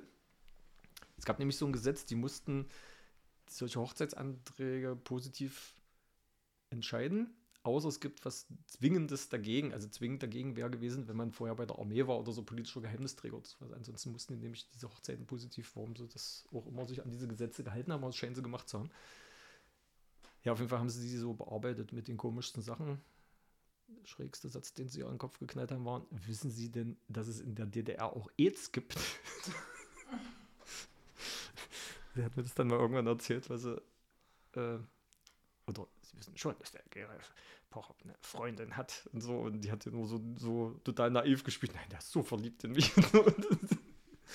naja, egal. Irgendwann konnte sie dann nach einem halben, also nach, nachdem sie da in der Nacht in dieser Verhörzelle war, weiterfahren. Und dann hätten wir theoretisch geheiratet. Und dann kam aber die Aktion, ähm, wie hieß sie, Aktion Nelke und Symbol 89 dazwischen. Also die Staatssicherheit hat ja immer so schönen Namen für diese Aktion. Ne? Hat man jetzt schon ein paar. Ne? Aktion Dekadenz. äh, genau, Aktion Nelke und Symbol 89 und das war kurz vor den letzten DDR-Wahlen vor Mauerfall. Ähm, da hatten die Schuss, dass wir beweisen, dass die DDR-Wahlen gefälscht sind. Also wir hatten ja so uns ausgedacht, die Wahlbüros abzudecken und zu zählen, wie viele Leute da eigentlich hingehen. Weil es konnte ja nicht sein, dass es 99,999 Prozent sind, wie jedes Jahr angeblich, weil man kannte so viele, die nicht hingingen, das, das konnte nicht mehr stimmen. Und um die Menschen zu dezimieren, die das mit überprüfen, ähm, ja, haben die in Sonderzügen Leute im Westen abgeschoben, die irgendwie diese für oppositionell hielten. Ja, und dann haben sie mich am, ich glaube, es war Dienstag vor diesen letzten Wahlen gesucht. Und dann haben sie mir die Staatsbürgerschaft an dem Tag schon aberkannt. Dann war ich nach DDR-Gesetz staatenlos. Hatte dann so eine Wisch-Identitätsbescheinigung, nannte sich das, dass ich existiere. Und eigentlich haben die mir nur gesagt, so an dem, also am Donnerstag, zwei Tage später, sitzt in dem und dem Zug. Haben sie mir so eine Uhrzeit aufgeschrieben. Ja, bin ich dann zum Bahnhof. Wie hast du dich denn gefühlt, als du das bekommen hast? Naja, so gemischt, also war so gemischte Gefühle. Es war natürlich einerseits ähm, so schon ein Glücksgefühl, also dieser, also rüber zu können und zu wissen, äh, es scheint jetzt nicht so zu enden, dass ich wieder ewig im Gefängnis sitze. Und andererseits war natürlich schon der Punkt, dass ja meine Freunde noch alle im Osten gelebt haben und meine Freundin ja auch. Und das war schon, ähm, also nicht meine Scheinehe, ne, sondern meine Freundin. äh, das ist, war schon ein sehr zweischneidiges Schwert. Also diese Ausreise, muss man dazu auch wissen, bedeutete für einen DDR-Bürger, der ausgereist ist ähm, oder abgeschoben wurde, äh, dass du lebenslang nicht wieder zurück durftest. Also du konntest dich konntest nie wieder in die DDR zurück. Ne? Da wusstest du ja nicht, dass die Mauer in dem Jahr noch fallen sollte. Äh, das hat keiner gewusst. Also, das, mhm. also ich hätte in, auch in dieser Zeit nie gedacht, dass, also für mich war das klar, die wird noch 100 Jahre stehen, 200, 300.000. Also ich bin ja, als ich geboren wurde, wurde äh, oder ich habe ja nur die, diese zwei Länder erlebt und habe nur die Mauer gekannt und, und das war ja auch nichts, was darauf hindeutete, dass das irgendwie mal anders wird. Also auch wenn jetzt schon das mit Gorbatschow und so anfing und diese Perestroika und Klassenostbestrebung. Die DDR hat sich ja so dagegen ge gewehrt, ähm, dass ich nie gedacht hätte, dass irgendwann da mal die Mauer fällt und dass es hier irgendwann eine Demokratisierung sozusagen gibt, also ähm, oder eine, eine Änderung dieser, dieser, dieser ja, Diktatur von so Betonköpfen, ne, die einfach zu blöde waren zu kapieren, was eigentlich wirklich los war und die halt ihre kreative Jugend, die, die die kreativsten mit waren, wozu ich mich mitzählen wollen würde, irgendwie bekämpft haben bis aufs Blut, obwohl äh, wir sicherlich eine viel bessere DDR errichtet hätten. und dann saßt du in dem Zug und bist wohin gefahren eigentlich? Ich bin nach äh, nach Braunschweig, ja, nach Braunschweig. Also ich glaube, Wolfsburg war war der Ankunftsort erstmal, musste man, glaube ich, noch umsteigen. Ja, hatte ich noch ein Telegramm zu meinen Freunden da geschickt, die da die schon ausgereist waren. Ähm, holt mich ab, bringt Sekt mit. Ich hatte vergessen, drauf zu schreiben, wer da kommt. die wussten überhaupt nicht, wer kommt. Stand da mit sechs Bullen, haben mich auch abgeholt. ja, und dann war ich drüben. Hm. Die, die, der Grenzübergang war übrigens auch krass. Also diese, diese, diese Grenze, vor der, wir hatten ja total Schuss, alle in dem Zug hatten richtig Schuss. Das waren ja nun hunderte Leute wie ich, die, äh, du hast alle Grenzen ins sozialistische Bruderland sozusagen, ne? nach Polen durfte es ja sowieso schon nicht mehr, äh, nach Tschechoslowakei war ja der einzige noch, also diese Grenze, die, die hast du so schlimm eigentlich erlebt. Äh, also das war ja eine offene Grenze, wo du eigentlich rüberfahren durftest und die sind ja auch mal durchgegangen, die, die Grenzer, und haben jeden, der den nicht passte, rausgezerrt. Also zum Beispiel mein Freund Silvio Meyer, den haben, der hat es nie geschafft, über die Grenze zu kommen. Also einmal hat er es geschafft, ein paar Tage später, da haben wir auf ihn dann gewartet, der hat es dann mehrere Tage noch versucht. Den haben sie immer rausgezerrt oder wenn die, die haben immer irgendwas sich erdacht, na, irgendwann hatten sie auch mein schwarzes Halstuch, was ich immer so umhab, äh, fanden sie plötzlich, damit will ich eine Bank überfallen, wurde mir plötzlich vorgeworfen, so ein Schwachsinn. Also dieses Durchlaufen und Rauszerren von Jugendlichen war Normalität. Also hast du immer schon von dieser sozialistischen Brudergrenze total Schiss gehabt. Ja, und dann diese, diese schlimm bewachte, wo so Leute an der Grenze erschießen, äh, sitzt in so einem Zug. Also hatten wirklich alle richtig Schiss, wie, wie diese Grenzkontrollen ablaufen werden. Und ja, und dann, wie waren die Grenzkontrollen? Wir waren ja keine DDR-Staatsbürger mehr, alle, die da drinnen saßen. Wir waren für die nicht mehr interessant. Die, die kamen durch mit einer Liste. So Stasi-Typen waren das so. Äh, mit einer Liste und haben immer Namen aufgerufen und Haken gemacht. Also, und das war's. Das war die ganze Kontrolle auf dieser krassen Grenze. Das fand ich echt es war, es war so schräg, das so zu erleben. Ja. Und dann hast du auch das erste Mal den Westen gesehen. Du bist da ja sicherlich auch mit irgendwelchen Erwartungen hingefahren, oder? Ja, klar, habe ich den Westen das erste Mal gesehen. Und natürlich bin ich auch mit Erwartungen hingefahren, aber mit was für Erwartungen äh, kann ich gar nicht so sagen, mit was für Erwartungen ich dahin bin. Aber was hast du denn gedacht, als du dann da warst? ähm, das war, war, naja, wie, das war ein Kulturschock. Also das kann man sich jetzt, glaube ich, auch nicht mehr vorstellen, wenn du aus der DDR damals im Westen kamst. Das war ein Kulturschock. Also äh, das, das war so anders im Westen, die, diese Farben, diese Lichter, diese. In Braunschweig gab es so, so, so, einen Fahrstuhl in so einem Kaufhaus mit, mit so aus Glas, ne? So aus Glas. Da bin ich hoch und runter gefahren, habe hab mich total gefreut. Dann bist du aber in so einem Blumenabteil oben gekommen. Das war mit so ultraviolettem Licht und so. Das, das war diese Gerüche, diese, die kannst du ja vorher nur aus dem Intershop, ne? Es war schon äh, ziemlich krass und vollkommen überreizend. Also für mich war das sowas von überreizend. Ähm, also ich habe es zum Beispiel nicht geschafft. Also ich hatte dann schon diesen Kulturschock. Also, also auch für mich jetzt so. Also ich, ich habe es nicht geschafft, einkaufen zu können. Also zum Bäcker, ne? Äh, da stehst du plötzlich im Bäcker und früher hast du ihm gesagt, ein Brötchen oder fünf oder, oder ein Brot. Dann kommst du in so einen Bäcker und dann stehen da 50 verschiedene Sorten Brötchen und Brot und ich bin immer wieder rausgegangen. Genauso war es in den anderen äh, Obst. Du kannst ja immer eine Rotkohl und Weißkohl im Osten und mal Weihnachten äh, eine Orange aus Kuba. Und plötzlich gab es da Millionen irgendwas äh, Früchte, wo du überhaupt nicht Namen kanntest.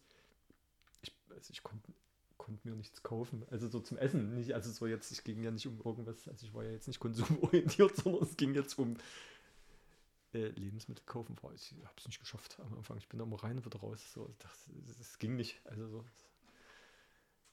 Ja, also das war schon ziemlich schräg. Dann natürlich war ich auch gespannt auf die westliche Subkulturszene, weil das war ja meine Heimat im Osten und im Osten war, muss man es auch sagen, in der DDR war durch diese Repression des Staates war die DDR Subkultur und Punkszene ähm, extrem auf Zusammenhalt so geeicht. Also es ging auch gar nicht, sonst hätte, sonst hätte das nicht funktionieren können. Also wenn du im Osten, sagen wir mal, du bist nach Weimar gefahren, als Beispiel, den ersten, den du gesehen hast, der anders außer, den hast du sofort angequatscht. Und der hat sich gefreut, dass du den anquatscht, weil es waren ja nur ganz wenig. Ne? Und, äh, und dann hast du halt gefragt, naja, ähm, also der hat ja dann gleich erklärt, wo kannst du gerade langlaufen, wo nicht, wo ist gefährlich, wo nicht, wo darf man gerade rein. Na, wir durften ja jahrelang auch in überhaupt keinen Jugendclub oder, oder Disco oder Kneipe oder das, das war ja auch, das hat sich ja gegen Ende der 80er so nochmal so gelockert, aber am Anfang, das war ja fürchterlich alles. Und dann hat er dir auch gleich erklärt, und da und da kannst du schlafen, da ist was Besetztes und so. Und das heißt, du hattest äh, den ersten, den du trafst, war schon dein, deine Tage, die du in der Stadt war, äh, bleiben wolltest, äh, wurden dir von dem schon so erklärt, dass du dich zurecht fandest und, und, und du wurdest halt überall so mit offenen Armen aufgenommen. War natürlich auch so, wenn jemand hierher kam, war das genau dasselbe. DDR-weit war das so. Übrigens auch in Ungarn, auch in der Tschechoslowakei waren genau dieselben Erfahrungen, ähm, die ich da gemacht habe oder die alle von uns gemacht haben. Und dann treffe ich auf meinen ersten Westpunk. habe ich sehr gut in Erinnerung. Es war in Braunschweig, stand jemand in der Fußgängerzone mit so einem Bier, der nach Punk aussah. Ähm, ich da gleich freudestrahlend hin und den angequatscht so, ne? Und äh, um was Blödes zu sagen, habe ich gesagt, hast du mal einen Schluck Bier, weil ich nicht wusste, was ich sagen sollte, ne? Äh, dann guckt er mich an und sagt, kauf dir dein Bier doch selber. Ähm, ja, das war. Da warst äh, du geschockt. Ja, den wollte ich dann auch nicht mehr kennenlernen. da war ich geschockt. Das heißt, das, so, so einen Satz hättest du nie, egal in welcher Stadt im Osten, wie gesagt, und da rede ich jetzt von den Ländern, äh, die ich auch kenne, also wie Ungarn oder Tschechoslowakei, das äh, gab es nicht. Also so einen Satz hätte dir nie einer an den Kopf geknallt. Ne? So, das, das, äh, das, ja, den wollte ich dann nicht mehr kennenlernen. Und dann ging es aber so weiter. Ne? Also dann bin ich, mein erstes Konzert, ähm, wo ich war, lief ein Punk im FDJ-Zentrum. Ich dachte, ich kriege eine Macke. Also in also FDJ, ne, hier Freie Deutsche Jugend, unser mussten wir ja mal anziehen.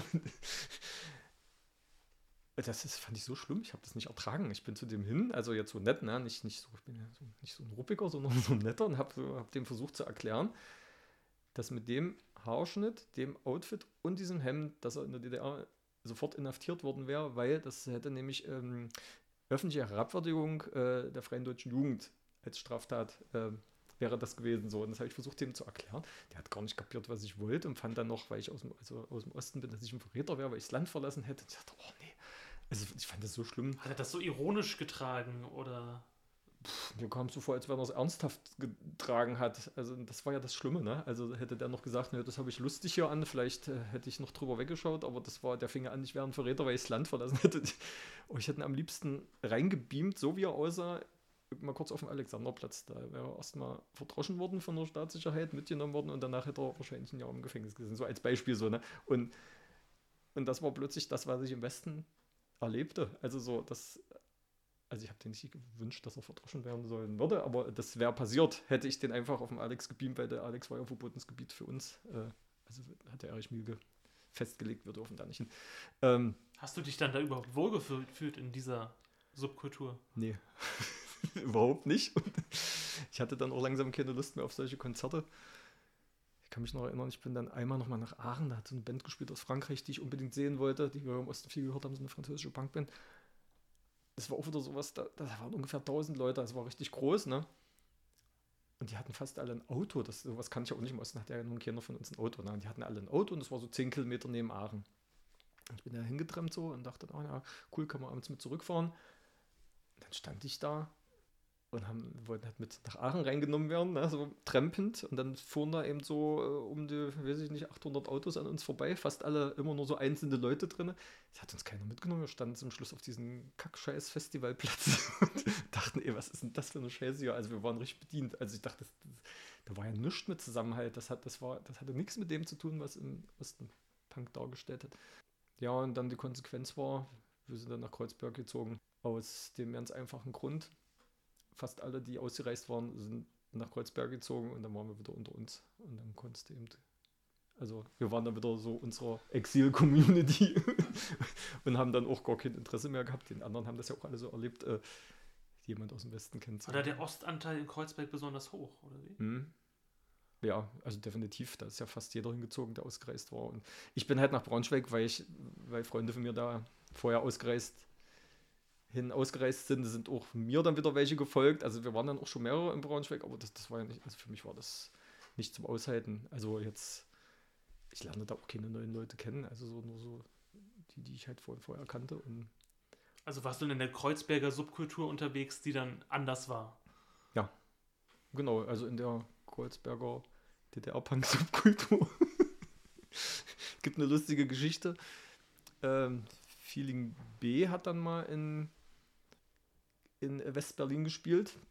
Ich weiß nicht, ob das ein Begriff ist. Also Feeling B ist ja so eine Band. Äh, wie kann man das beschreiben? Das war so eine Ausnahme-DDR-Punk-Band. Die hatten auch eine Einstufung. Hatte, die haben so eine andere Geschichte. Also der Sänger von dem war Schweizer Staatsbürger und zwei dieser Bands spielen ja nun bei Rammstein äh, haben Rammstein dann gegründet später.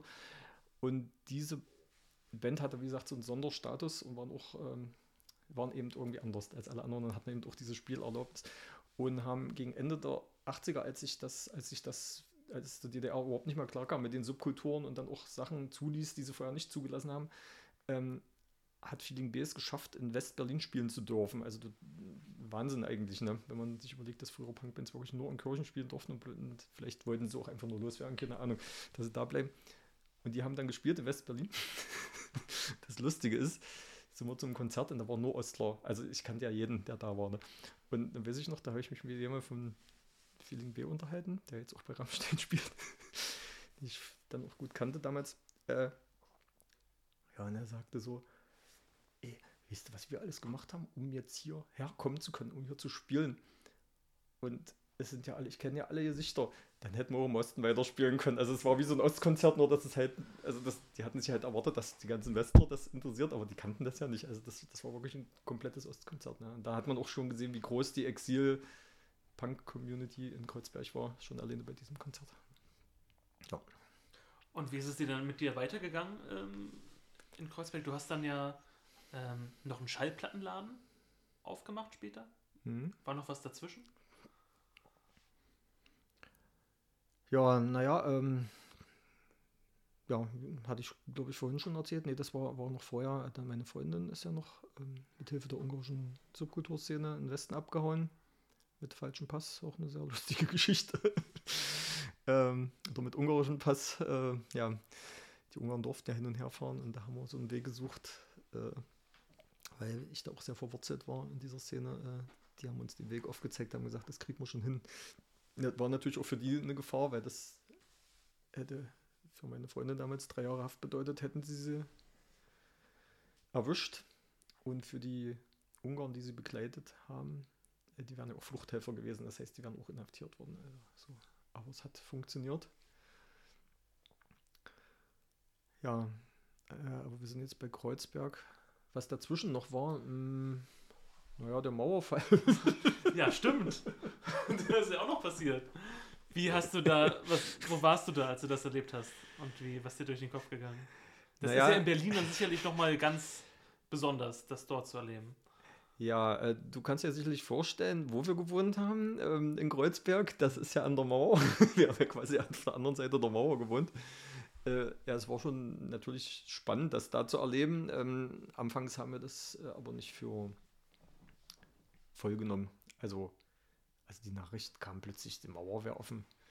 Äh, klar. das war so, das konnte nicht sein. Also ich, wir sind auch nicht hin, weil wir dachten, so ein Schwachsinn, wie, also dass die Mauer irgendwann mal aufgeht, das war ja äh, spätestens nach diesem Massaker auf dem Platz des Himmlischen Friedens, als die DDR-Regierung äh, und die rumänische Regierung, glaube ich, als einzige aus der ganzen Welt diesen Massaker zugejubelt haben, war ja klar, wie das bei uns enden wird, wenn sich Leute auflehnen. Ne? Also so, und dann sollte Mauer offen sein. Also ich habe es nicht, nicht äh, geglaubt. Und weil das aber nicht abriss, diese Nachrichten, sind wir dann doch mal hin. Und ja, dann war sie echt offen. Also zumindest so. Damals habe ich noch gedacht, naja, die machen die jeden Tag oft, damit alle rübergehen, die sie loswerden wollen. Und dann machen sie wieder zu. Also, ja, war ziemlich chaotisch, speziell, weil die Grenzer ja immer noch für Ordnung sorgen wollten, dass alle geordnet über diesen Grenzübergang gingen. Es waren ja aber viel zu viele Menschen da und alle standen auf der Mauer und weil so viele auf der Mauer standen, fielen die immer runter auf Ostgebiet und die Grenze haben die dann wieder hochgehieft, weil die durften ja nicht darüber, sondern sollten durch den 10 Meter weiter durch den Durchgang. Das war schon sehr chaotisch. Ich war dann auch auf der Mauer oben, habe auch ein paar Fotos da gemacht, wie Leute runterfielen. Ja, und dann blieb es eben wirklich offen. Also, wie gesagt, ich, hab, ich dachte eigentlich, es ist so ein Trick. Also, dass die alle rüberschicken oder jeder, der rüber will, geht jetzt rüber und dann machen die die Grenze zu und dann machen die noch ein viel repressiveres System. So komplett ohne Subkultur und ohne irgendeine klei kleinste Andeutung nur Opposition oder so. Das war eigentlich war, war für mich klar. Also für mich war das. Und wann hast du es dann realisiert, dass es nicht so war? Naja, als man dann immer mehr anfing, so, so Stücken abzuhacken. Hast du da mitgemacht? Ich habe dann auch mitgemacht. Also es gibt ja immer so den schönen Spruch, es war ja nicht alles schlecht, auch an der Mauer war nicht alles schlecht. Und zwar konnte man ja diese giftigen Asbeststückchen raushacken. Damals wusste ja keiner, dass es Asbest ist. Und ähm, wir haben die nach Australien geschickt. Und zwar äh, in der Wohnung, in der wir gewohnt haben, ähm, hatte früher, also auch ein ausgereister DDR-Punk, äh, hat uns die Wohnung gegeben, weil der ein paar Jahre durch Asien ist und äh, der war gerade in Australien Geld zu verdienen und der hat uns dann angerufen, äh, schickt mir mal so viele Mauerstücke wie es geht und schickt ein Foto mit, wie er die abhackt. dann haben wir bergeweise sauschwere Pakete mit giftigen Asbest sozusagen nach Australien geschickt und der konnte noch ein paar Jahre länger rumfahren. Also, wie gesagt, auch an der Mauer gab es gute Seiten. Ach, hat er das verkauft, oder? Ja, der hat die verkauft, genau. Oha. äh, ja, das fanden wir sehr witzig. Also so im, Nachhinein gesehen, wie gesagt, diese schweren, damals wussten Kinder, dass das Asbest ist. Ne? Und dann wusste irgendwann, das ist giftiges Zeug und dass es überhaupt drüber gekommen ist, ausging. Und die waren ja sau schwer, ne? Und wenn die die aufgemacht haben, so, so Betonteile da drin, hat funktioniert. Der musste sich irgendwo hingestellt haben mit diesem Foto, wie wir die abhacken mit den Originalteilen. Lief wohl. ja, und dann war sie ja weg irgendwann. Dann hat sich sicherlich in der Zeit bestimmt viel in Berlin bewegt, oder? Äh, in der Zeit hat sich wahnsinnig viel in Berlin bewegt. Also, wir haben ja nur an der Mauer gewohnt, wie gesagt. Ähm, und waren. Ja, erst durften wir übrigens dann nicht rüber, weil es gab dann wieder, es haben dann ja die Einschutz Neubauten kurz danach im VEB Elektrokohle gespielt, kurz nach diesem Mauerfall. Und dann standen wir wieder da an der Grenze und alle, äh, wir durften nicht rüber. Also wir waren wieder ausgeschlossen. ich weiß nicht, da gab es noch so komische Regelungen am Anfang. Aber dann durften wir ja auch rüber. Äh, genau, und dann war ja Friedrichshain und Kreuzberg war ja wie plötzlich ein Stadtviertel an der Prenzlauer Berg kam ja auch noch dahinter. Das heißt, wir sind immer hin und her gependelt. Das war natürlich voll spannend. Im Osten wurde ja ein Haus nach dem anderen besetzt. Ähm, und im Westen kamen alle mit ihren Einkaufsbeuteln aus dem Osten. Einkaufen wurde plötzlich zum totalen Stress für, für jemand, der da lebte. Also das, das war wirklich Wahnsinn. Das kann man sich nicht vorstellen. Diese ganzen, diese billigeren Supermärkte, also wir, die, die waren mit solchen Schlangen überflutet. Mit, und dann musstest du sich mit den Ostlern wieder um diesen ganzen Scheiß streiten, was im Osten immer schon war. Zum Beispiel kein Rundgang ohne Korb stand in der DDR nämlich immer dran. Du durftest nämlich nur mit Korb rumgehen und wenn du nämlich einfach mal schnell rein bist und irgendwas kaufen wolltest im Konsum in der DDR, dann haben dich schon 20 Rentner angemeckert oder Leute, Korb, du musst einen Korb und oh, das hat immer schon genervt. Und das hat es im Westen ja nun nicht mehr. Und plötzlich fing dasselbe wieder an. Die standen da Schlange, um sich an ihren Korb anzustellen und du bist schnell rein, wolltest irgendwas holen, dann legten die dich wieder voll. Korb, du musst ja mit dem Korb das war echt, das war eine Zeit lang richtig nervig. Ähm, ja. Hast du dann überlegt, wieder in den Osten zu ziehen dann? Nee, anfangs noch nicht. Anfangs kamen ja erstmal alle zu uns, weil ja alle Westberlin angucken wollten. Ne? Ich glaube, am Tag nach dem Mauerfall waren schon die ersten äh, Horden aus Halle bei mir. Ja, das war richtig, also das das war eine total abenteuerliche Zeit. Also auch, also da, da, ist man dann immer hin und her gependelt oder ich bin hin und her gependelt zwischen Halle und Berlin und was natürlich auffiel, dass alle sich Schallplatten kauften, die im Westen kamen. Also im Osten war ja nun eher der, die Kassette im Umlauf, wo du dir was aufgenommen hattest von der Platte und dann wollten ja alle diese Platten plötzlich im Original und das ist eigentlich der Hintergrund, dass ich mir dann mit einem damaligen Freund, also aus der damaligen aus der DDR-Punk-Szene, dass wir uns überlegt haben, ey, eigentlich könnte man doch in Halle einen Schallplattenladen aufmachen. Wenn die eh mal alle nach Berlin alle fahren und da Platten kaufen, kann man die eigentlich auch in Halle verkaufen. So, das war der Beginn des Zurückkommens nach Halle und auch der Beginn von diesem Schallplattenladen ja, und dann haben wir das gemacht. Im, ich glaube, im Mai 91 oder so haben wir, glaube ich, dann 90 ne, in, in Halle eröffnet. Äh, in der Lessingstraße 1, Schlemiel Records. Ne. Du hattest dann deinen Schallplattenladen. Wie lief der denn? Ja, äh, das war natürlich erstmal was, äh, was ganz anderes als äh, auch was, also wenn man es jetzt wieder mit den Westschallplattenläden vergleicht, äh, die ich ja nun auch kannte jetzt zwischenzeitlich aus äh, Westberlin. Ähm, wir hatten ja der, der Wohnraum. Nee, oh. Ich fange den Satz nochmal an, weil. Alles gut. Vorhin war ich so schön im Reden, aber genau. Ja, wenn man einmal hier raus ist, ne, dann. Hm. Fang einfach an, wenn hm. es dir gefällt. Schneider kann es auch zusammenschneiden. Ja. Also der Schallplattenladen, wie gesagt, war nicht mein eigener, sondern das war, wir waren ja zwei Personen, die das gemacht haben, ne, aus der DDR-Punk-Szene. Ähm, der war schon irgendwie anders auch, als man sich jetzt wieder so Schallplattenläden in der jetzigen Zeit vorstellt. Also erstmal die Räumlichkeiten. Wir brauchten ja einen Gewerberaum damals und ähm, die Gewerberäume, die wurden ja von den ganzen äh, Wessis angemietet. das kann man sich auch jetzt, glaube ich, kaum noch vorstellen. Das war ja plötzlich, äh, wir, wir, kannten ja sowas nicht, diese kapitalistische Struktur, also dass plötzlich aus dem Westen jeder kam und irgendwie versuchte, hier Gold zu scheffeln.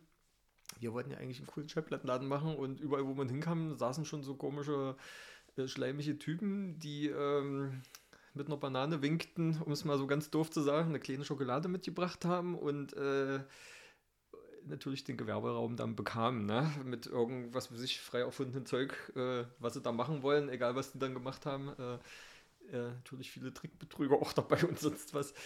Äh, ja, und dann kamen so zwei Punker da rein, wollten auch einen Gewerberaum, äh, egal wo wir hinkamen. Äh, keine Chance, ne? Ja, dann waren wir schon langsam am Aufgeben, aber eigentlich wollten wir es ja auch durchziehen und dann haben wir überlegt, naja, wir versuchen irgendwelche alten Wohnungen aus dem Wohnraumbestand zu nehmen. Also wir wollten auch nicht besetzen, wir wollten es halt auch legal machen, ne? Ja, und dann sind wir in der Lessingstraße 1 auf ein Objekt gestoßen, was definitiv keiner aus dem Westen haben wollte. Eine alte Wohnung, wo schon ein oder zehn oder 20 Jahre äh, Wasser von oben nach unten durch dieses Gemäuer lief. also da lief richtig Wasser durch, da war schon der, der, äh, in der Küche sozusagen war alles schon durchgebrochen wegen dem Wasser, was da immer lief. Äh, und damit sind wir mit diesem Objekt zum, zur Wohnraumvergabestelle oder zu was, keine Ahnung, wie das damals hieß. Das war immer noch staatlich gelenkt, ne? Ja, und da hatten so keine anderen Bewerber und dann haben wir das gekriegt. So. Und dann haben wir daraus diesen Laden gebastelt. Damals total blauäugig einen ewig langen Mietvertrag unterschrieben. Wir hätten ja auch nach einem Monat pleite sein können. äh, ja, hat aber funktioniert zum Glück. Und dann mussten wir erst noch ausbauen und haben das alles so hingekriegt und dann haben wir eröffnet. Ja, das war natürlich schon recht spektakulär. Ne? Plötzlich hatten wir im Osten sowas. Also so, und Schlimme Records hat sich dann zu so einer Art Kultladen entwickelt. Ähm, man muss dazu sagen, es gab zu dieser Zeit auch nur in Halle und in Erfurt so einen Laden und in Ostberlin noch. Also es gab drei solche Läden, die in dieser Art aufgebaut waren wie unserer. Ähm, und zu den Schallplatten haben wir dann auch noch Haarfarben verkauft und das war ja schon manchmal unser Hauptumsatz, weil der gesamte Osten, also damals ist ja die Punk-Szene zahlenmäßig so explodiert, ähm, ja, alle mussten ja in einen von den drei Laden, die, die konntest, das konntest du damals nicht bestellen oder irgendwie, du musstest in einen von diesen drei Läden diese Haarfarben kaufen, so. und so war das dann eben auch so, also wir hatten nachher irgendwann äh, Sonnabend wenn wir ankamen, haben wir dann so ab, irgendwann erst ab 14 Uhr aufgemacht, so, weil die von außerhalb immer alle gemeckert haben, dass wir so zeitig auf haben. Dabei hatten wir schon erst nur ab um 10 und dann ab um 12 offen. Ähm, dann haben wir ab 14 Uhr aufgemacht. Da war eine Schlange immer schon, äh, das ganze Treppenhaus. Also wir hatten ja keinen normalen Eingang, sondern die saßen alle im Treppenhaus, war ja ein normales Wohnhaus. Davor lungerten 30 Leute noch rum und äh, alles eben Punks und Gruftis und irgendwann Mitte der 90 kam noch so eine, so eine Ölpunk-Welle, dann kamen noch die ganzen Skinheads dazu äh, also die netten Skinheads. Ähm, genau, also es wurden dann, äh, es war schon sehr krass vor unserem Laden. und äh, ja, und Schallplatten-Nachholbedarf war ja enorm. Also das heißt, das, äh, das hat super funktioniert und Spaß gemacht, auch am Anfang zumindest so. Und natürlich kamen auch alle, alle äh, alle Größen an, an jeder, der gespielt hat dann in Halle, äh, kam natürlich auch bei uns vorbei, ne? diese ganzen Bands, äh, also die Punkbands sowieso alle, aber auch sowas wie Philipp Boha oder äh, End One wollten irgendwann mal Autogrammstunde bei uns machen, das haben wir aber abgelehnt, weil wir gar keinen Platz dafür gehabt hätten, aber also mit Philipp Boha gab es eine lustige Begegnung, der dann Kassetten für seinen Turbus noch gekauft hat bei uns. Und das war, das war dann so ein, so ein Treffpunkt richtig. Also so, das war, also der, wir hatten einen enormen Zulauf, ja. Und 1996 gab es uns dann fünf Jahre, haben wir dann äh, uns überlegt, auch ein Schallplattenlabel zu gründen und haben dann das erste Vinyl produziert, also hieß auch Schlemme Records dann das Label. Das ist Heimat Saalepower, hieß diese Platte. War auf 1500 limitiert. Und noch in der Vorankündigung, was wir da vorhaben, also wir haben halt alle äh, alte hallische Punkkapellen darauf veröffentlicht. Äh, nach der Vorankündigung hatten wir schon 800 Vorbestellungen, ohne dass wir überhaupt bekannt gegeben haben. Wir wussten selbst noch nicht mal, wer alles draufkommt. Das fand, also das ist in der jetzigen Zeit kaum noch vorstellbar in dieser Musikrichtung. äh, ja, und die haben wir natürlich auch total schön gemacht. Da haben wir, die sind alle handbestempelt und ähm, mit dem Hallewappen und ein Foto ist draufgeklebt vorne noch, also ein Originalfoto aufs Cover und ein dickes Beiheft. Und die war auch innerhalb kürzester Zeit dann ausverkauft. Ja, das war so die erste Platte, die man, wird jetzt auch sehr hoch gehandelt überall, so, wenn man sie mal irgendwo sieht. Äh, so. Aber du hast noch welche da. Naja, in meiner Sammlung natürlich, aber das war's dann auch. ich habe natürlich auch keine mehr. Außer meine eigene. War das dann Umstieg äh, vom Punker zum Unternehmer? Ähm, nee, würde ich nicht sagen, weil das ist natürlich, äh, das, was wir damals gemacht haben, war, ähm, das war ja eine Fortführung des Punk-Daseins aus der DDR. Also so definitiv, es waren ja auch äh, nicht umsonst DDR-Punk-Bands drauf. und das war ja eigentlich eine Weiterführung. Und ähm, also das Wort Unternehmer, kann man das so bezeichnen? Klar, wir waren natürlich Gewerbetreibende, wir hatten ja dann einen Gewerbeschein. Eine GBR und mussten uns mit so ganz komischem Zeug plötzlich beschäftigen. Also im Osten war ja in der Nachwendezeit alles so, war ja ein rechtsfreier Raum. Du konntest ja machen, was du wolltest. Und dann so in den nächsten Jahren kamen ja immer, immer die neuesten komischen Sachen dazu, wie zum Beispiel irgendwann kommen welche an und finden, sie wollen so wie Schutzgeld. Ich habe gar nicht kapiert, was sie wollten. Das nannte sich dann GEMA. Und die fanden, wir müssten irgendwie Geld bezahlen, sonst müssten wir Strafen bezahlen. Wir, wir haben überhaupt nicht kapiert, was die wollten oder was das ist. Also so, ne, so äh, dann haben wir andere Läden angerufen, die haben alle gesagt, wir bezahlen das. Und wir haben das überhaupt nicht eingesehen. So. Wir, wir haben das gar nicht kapiert. Vor allem lief ja eh noch bei uns Bankmusik, die gar nicht GEMA-pflichtig war. Also zwischenzeitlich weiß ich das nicht. Wir haben gesagt, pff, wir bezahlen das nicht und haben gesagt, naja, dann kommt immer jemand rein hier und dann überprüfen wir das und dann, äh, sobald sowas läuft, kriegt er eine Riesenstrafe. Ne? So, als Beispiel. Hat sich nie einer gemeldet, ob die drinnen waren oder nicht, weiß ich nicht. Aber du, wenn du in diesen Laden kamst, waren ja oft so 30, also der war ja gar kein Platz drin, trotzdem waren manchmal 30, 40, 50 Punks, Gruftis und Skins drin. Da willst du auch nicht dazwischen jetzt plötzlich mit sowas anfangen. Wir hatten übrigens auch kein Telefon, wie alle im Osten. Also im Osten hat es ja auch kein Telefon. Die ersten Jahre sind wir immer raus zur Telefonzelle war immer sehr schön, wenn wir unsere Bestellung aufgegeben haben und hinten die ganzen Leute immer schon klopften, weil alle wollten ja über die eine Telefonzelle telefonieren. Später haben wir dann, wir hatten ja so einen Dringlichkeitsantrag, dass wir gesondert als Gewerberaum ähm, eher einen Anschluss kriegen. Nach einigen Jahren hatten wir dann so einen Funkanschluss. Das war schon ein Vorteil, wir mussten nicht mehr raus, aber das hatte man pro Telefonat oder pro Fax, das Wort Fax kannten wir vorher auch nicht, ähm, hat das irgendwie manchmal eine halbe Stunde gedauert, bis du durchkam, weil das über so eine Funkverbindung war.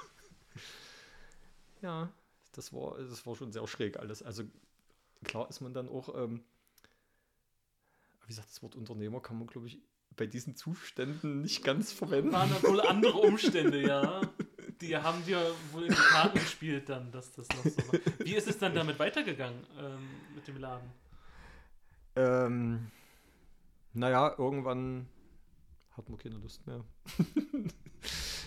also war ja am Anfang so ein Traumjob und irgendwann ähm, ja, dann sind wir immer noch so auf Festivals. Irgendwann haben wir angefangen, auf Festivals zu verkaufen. So große Festivals, also damals so Punk-Festivals wie Vorsortag mit 17.000 Leuten. Damals gab es da keine Stände. Wir waren da jetzt der einzige Stand oder zu zweit, halb sieben Records aus Dessau war manchmal noch da. Das war so einer, der ein bisschen später anfing. Freund von uns auch aus der Ostpunk-Szene. Er hat das gemacht. Und ja, und irgendwann hat sich das dann doch schon so entwickelt, dass das halt dann doch kommerzialisiert wurde und es wurden immer mehr und immer und irgendwie hatten wir auch keine richtige Lust mehr und dann haben wir auch viel zu viel ähm, gearbeitet. also wenn man fünf Tage, nee, sechs Tage in der Woche auf hat und dann noch zum Festival, irgendwann hast du keine Lust mehr und irgendwann haben wir uns auch entschieden. Da wird aus dem Hobby Arbeit, ne?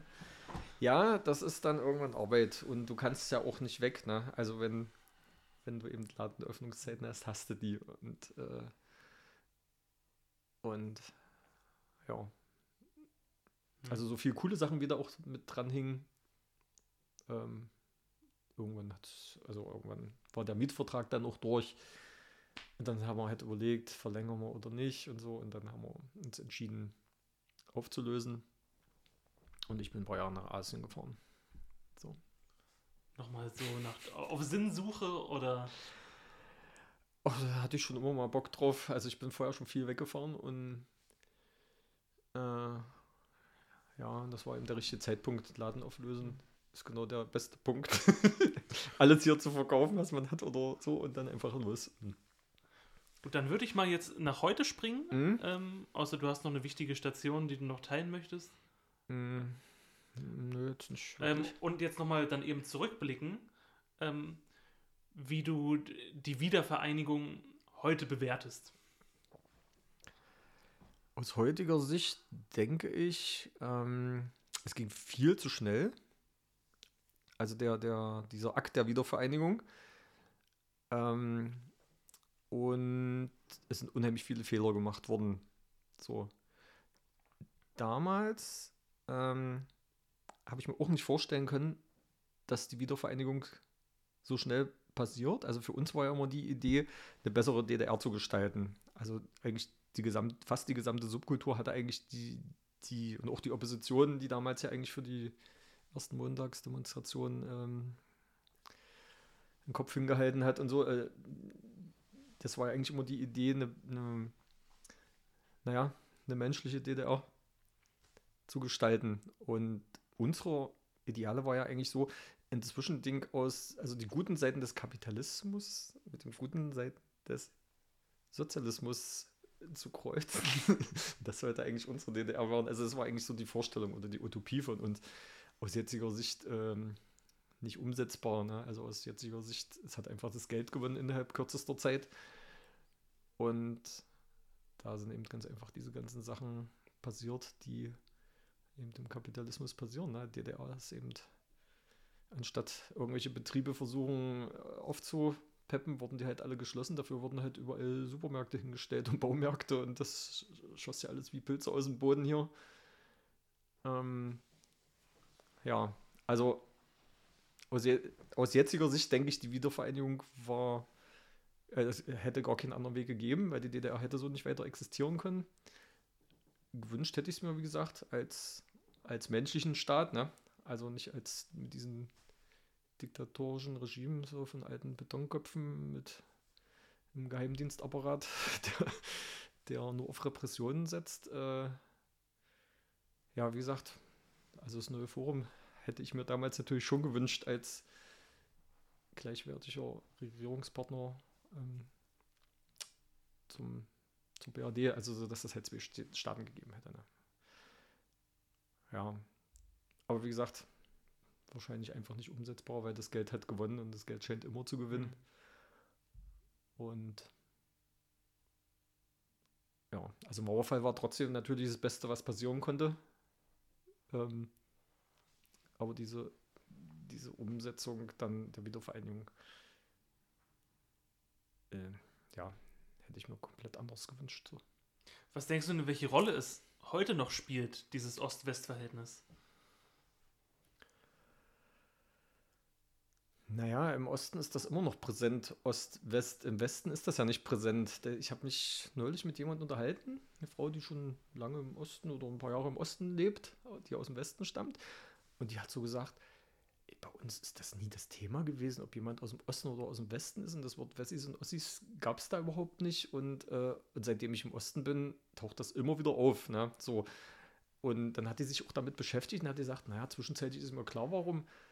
Bei uns ist ja alles so geblieben. Bei euch hat sich ja alles geändert, komplett geändert. Und dadurch ist das immer noch so. Ne? Und ähm, ja, es hat eben doch Auswirkungen. Ne? So, also auch aufs Wahlverhalten zum Beispiel.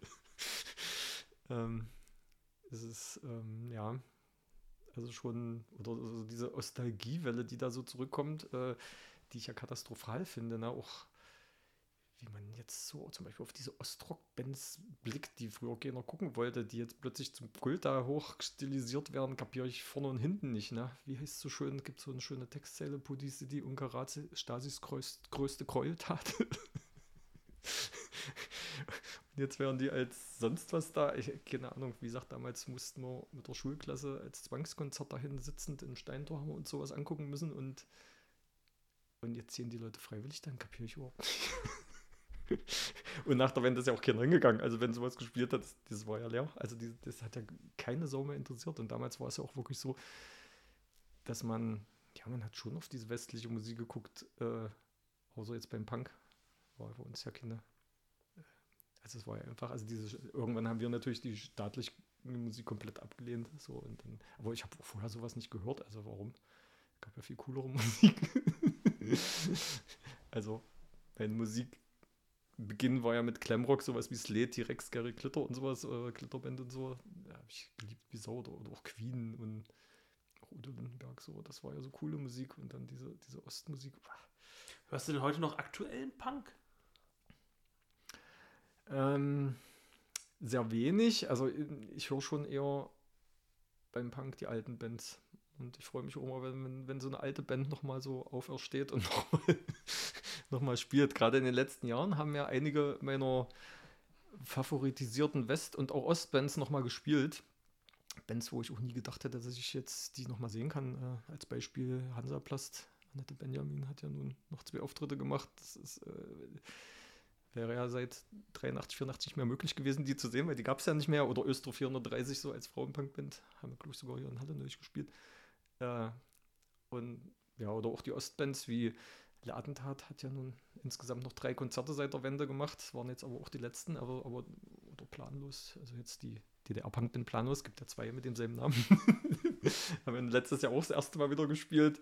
Seit 83 das erste Mal oder seit 84. Äh, also die ganzen Bands, die eigentlich 83, 84 schon, schon so aufgehört haben, haben jetzt nochmal angefangen, ein paar Konzerte zu machen. Äh, oder nicht die ganzen, aber einige von denen. Und da bin ich immer wieder total begeistert. Vor allen Dingen, wie viel Energie da noch rüber kommt. Und also bis jetzt waren sie eigentlich alle cool. Oder ANP habe ich neulich mal gesehen, diese Bayern, also diese Münchner Punkband.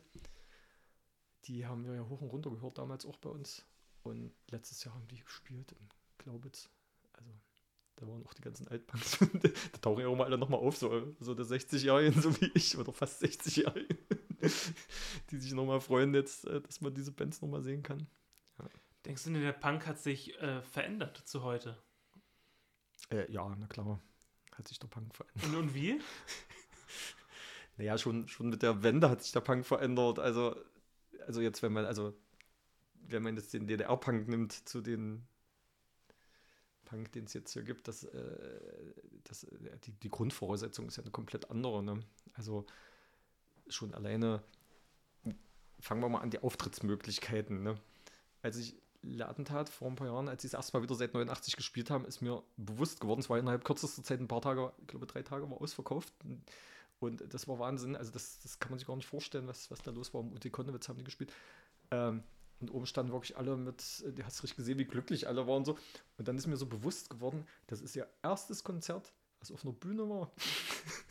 alle anderen Konzerte, die die je gespielt haben, und die haben verhältnismäßig oft in der DDR gespielt, also für, für eine DDR-Punkband, die waren immer in Kirchen. Ne? Und plötzlich hast du dieses erste Mal, 30 Jahre später, auf einer Bühne stehen. so als Beispiel schon, das ist anders. Ähm, ja, und dann, dass du einfach Konzerte jetzt machen kannst, wie du willst. Früher konntest du eben nicht, war ja immer ähm, verboten. ähm, und natürlich die Punk-Szene ist natürlich jetzt auch eine andere. Ne? Also jetzt hast du ja beim Punk,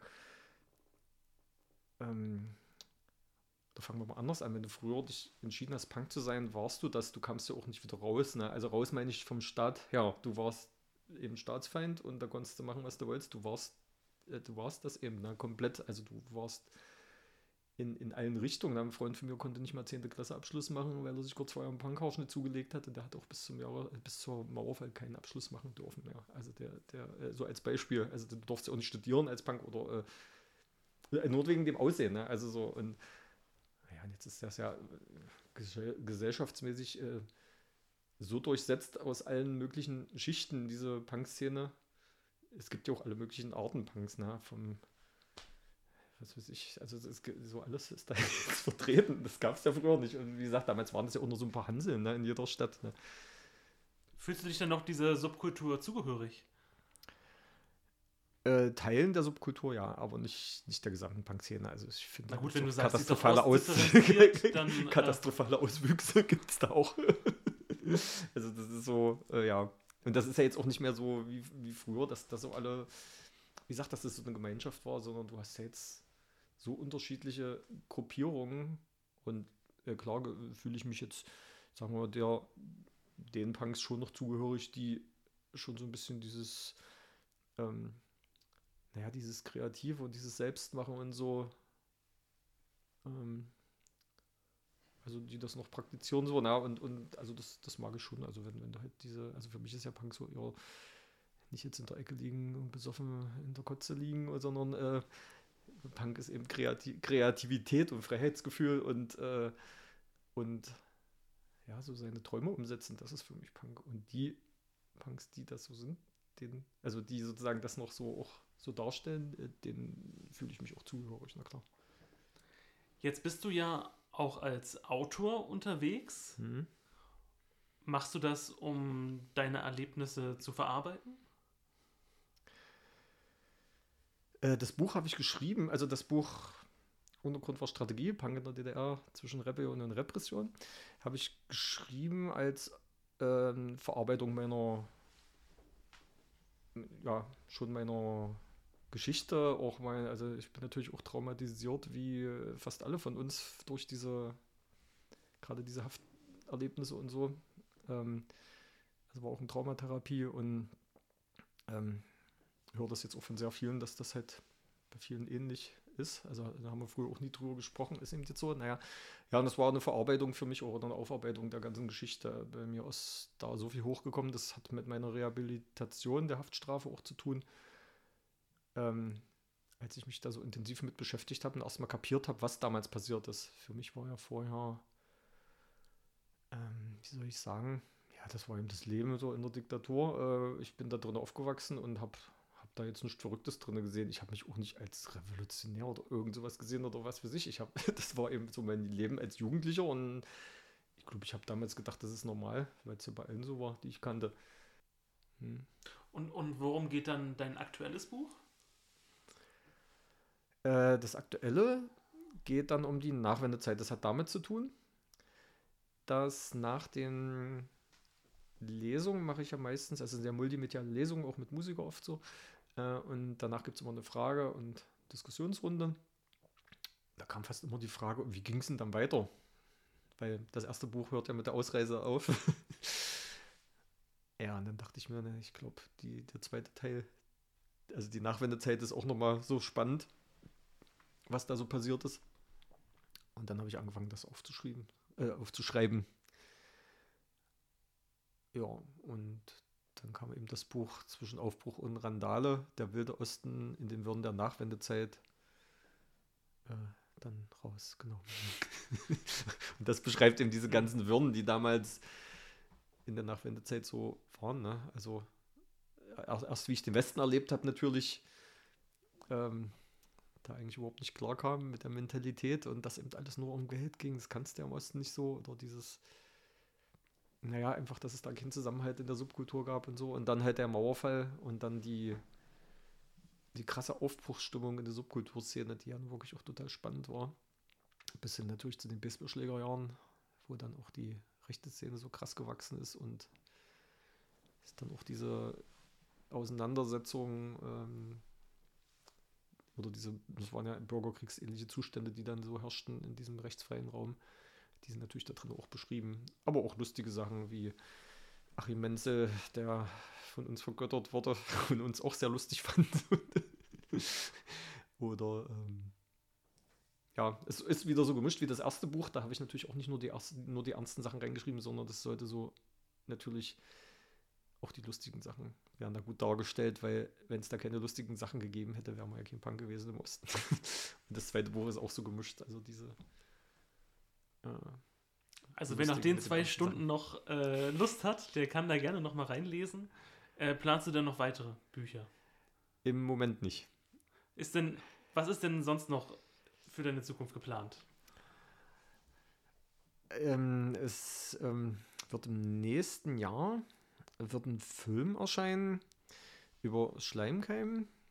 Ähm, Schleimkeim dürfte ja viel ein Begriff sein, die bekannteste DDR-Punk-Band, die es gibt, mit äh, um den Sänger Otze, der ja vor einigen Jahren auch verstorben ist.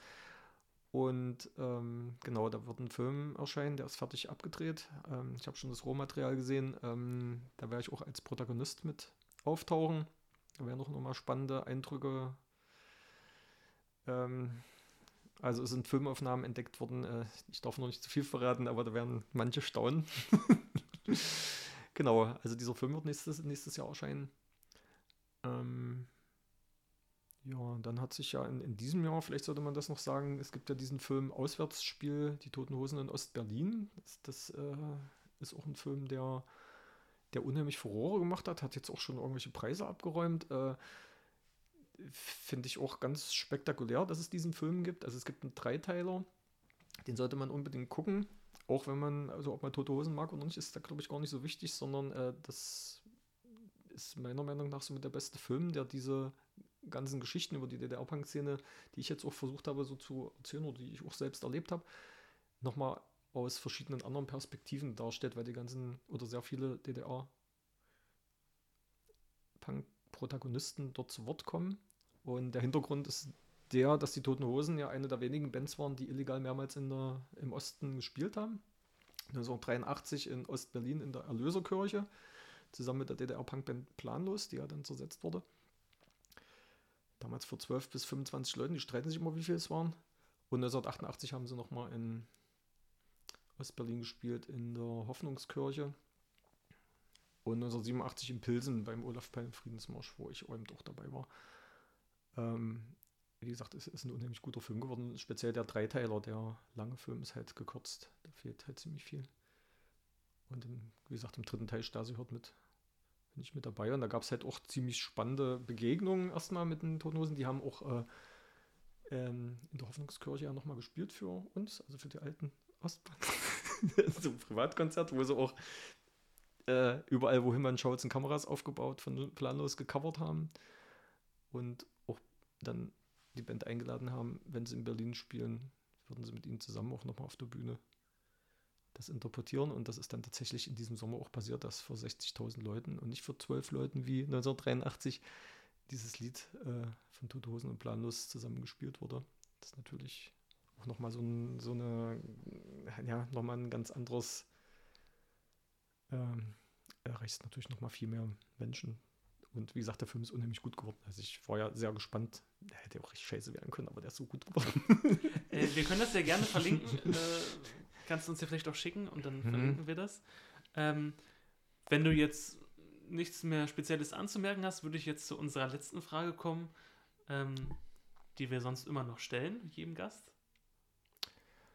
Ja, ich habe jetzt eigentlich nichts mehr anzumerken. Ja. Okay. Ich habe ja lange genug erzählt.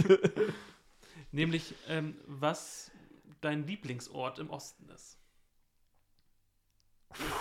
Wenn es schwer ist, ähm, ich habe schon festgestellt, es ist schwer, manchmal nur einen Ort zu nennen, kannst du auch natürlich einfach einen Ort nennen, an dem du gerne bist. Du kannst auch gerne mehrere Orte nennen. Mhm. Also, ähm, einer meiner Lieblingsorte ist die Burg Falkenstein im Harz. Da bin ich schon immer gerne. Was macht die so toll? Die äh, ja, so eine Faszination übt die auf, mich aus. Also, ähm, da war ich, bin ich als Kind schon oft hin und ja, ich liebe das da anzukommen, diesen Berg hoch. Und also die, die ist ja auch so schön gelegen, mitten im Wald und diese. Ja, es ist natürlich auch dieser Film Hexe Riese Rumpelstilz, ich weiß gar nicht genau, wie er heißt, Spuk unterm Riesenrad, dort gedreht worden. Den ich auch sehr mag. Und äh, das erinnert mich dann auch immer daran. Also so ein alter Ostkinderfilm, also so eine Serie, der äh, ziemlich gut ist, genau. Aber die, die, den mag ich total, den Ort, genau. Dann, ja, ich mag auch zwischenzeitlich wieder gerne in Halle zu sein. Halle hat sich ja wahnsinnig rausgemacht. Also so, wenn ich dran denke, wie sie Halle in den 80ern aussah. das, äh, wenn man alte Bilder auch sieht, also ähm, hat sich schon ganz schön rausge... Ja, rausge... Rausgeputzt. rausgeputzt, genau das. Dann äh, vielen Dank für das Interview. Ja, ich danke für die Einladung und tschüss. Vielen Dank fürs Zuhören. Weitere Informationen und Bilder zum Leben von Geralf als Punk in der DDR findet ihr auf unserer Instagram-Seite. Und nun viel Spaß mit dem Song Punks Understand No Fun. Ich will aber eins sagen, Punks verstehen Spaß in dem Sinne. Verstehst du?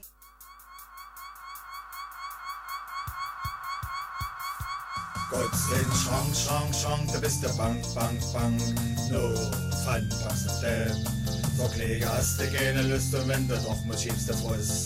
No, fun, pass dem. Den ganzen Tag der Löse trinken und ins dann versinken. No, fun, pass dem. Banks understand, no fun, no fun. Banks understand, no fun, banks understand. Banks understand, no fun, no fun. No fun, banks understand. Die Klamotten sind zerrissen und du riechst ein schön beschissen. No fun, banks understand. Gerne früh aufstehen du sie nicht, denn das jeder je Strich. No fun, banks understand. Spießer findest du der Scheiße, denn die haben ne volle Meise. No fun, banks understand. Banks understand, no fun, no fun. Banks understand, no fun, banks understand. Banks understand, no fun, no fun. No banks understand. Die Leute tun doch blöd am gucken, doch das tut er ja nicht jucken. No banks understand. Findest in der Bank Robin voll nett, legst du Burger aufs Parkett. No banks understand. Mit Bank auf Kirschen hier ist der und zwischen ihrer Beine. No fun, banks understand. Banks understand no fun, no fun. Banks understand no fun, banks not dead. Banks understand no fun, no fun. Banks understand no fun, banks not dead. Regen im Winter sind sie dumm, denn da knickt er ihre um. No not dead. Und deine Mutter sagt, Löpp, Junge, wasch doch mal Kopf. No not dead. Du riskierst eine große Lappe und du liebst die Küchenschabe. No fun, banks not dead. Banks understand, no fun, no fun. Banks understand, no fun, banks not dead. Banks understand, no fun, no fun. Banks understand, no fun, not dead. Wenn du über die Straße latscht, ist eine Bremsung angesagt. No fun, not dead. Mit Turbulente tust du raufen und danach gehst du Saufen. No fun, not dead. Und die Moral von der Geschichte, eine Tante hatte ich. No fun, dead. Banks understand, no fun, no fun. Understand, no fun, banks not dead. Banks understand, no fun, but it's not no fun, but for dead.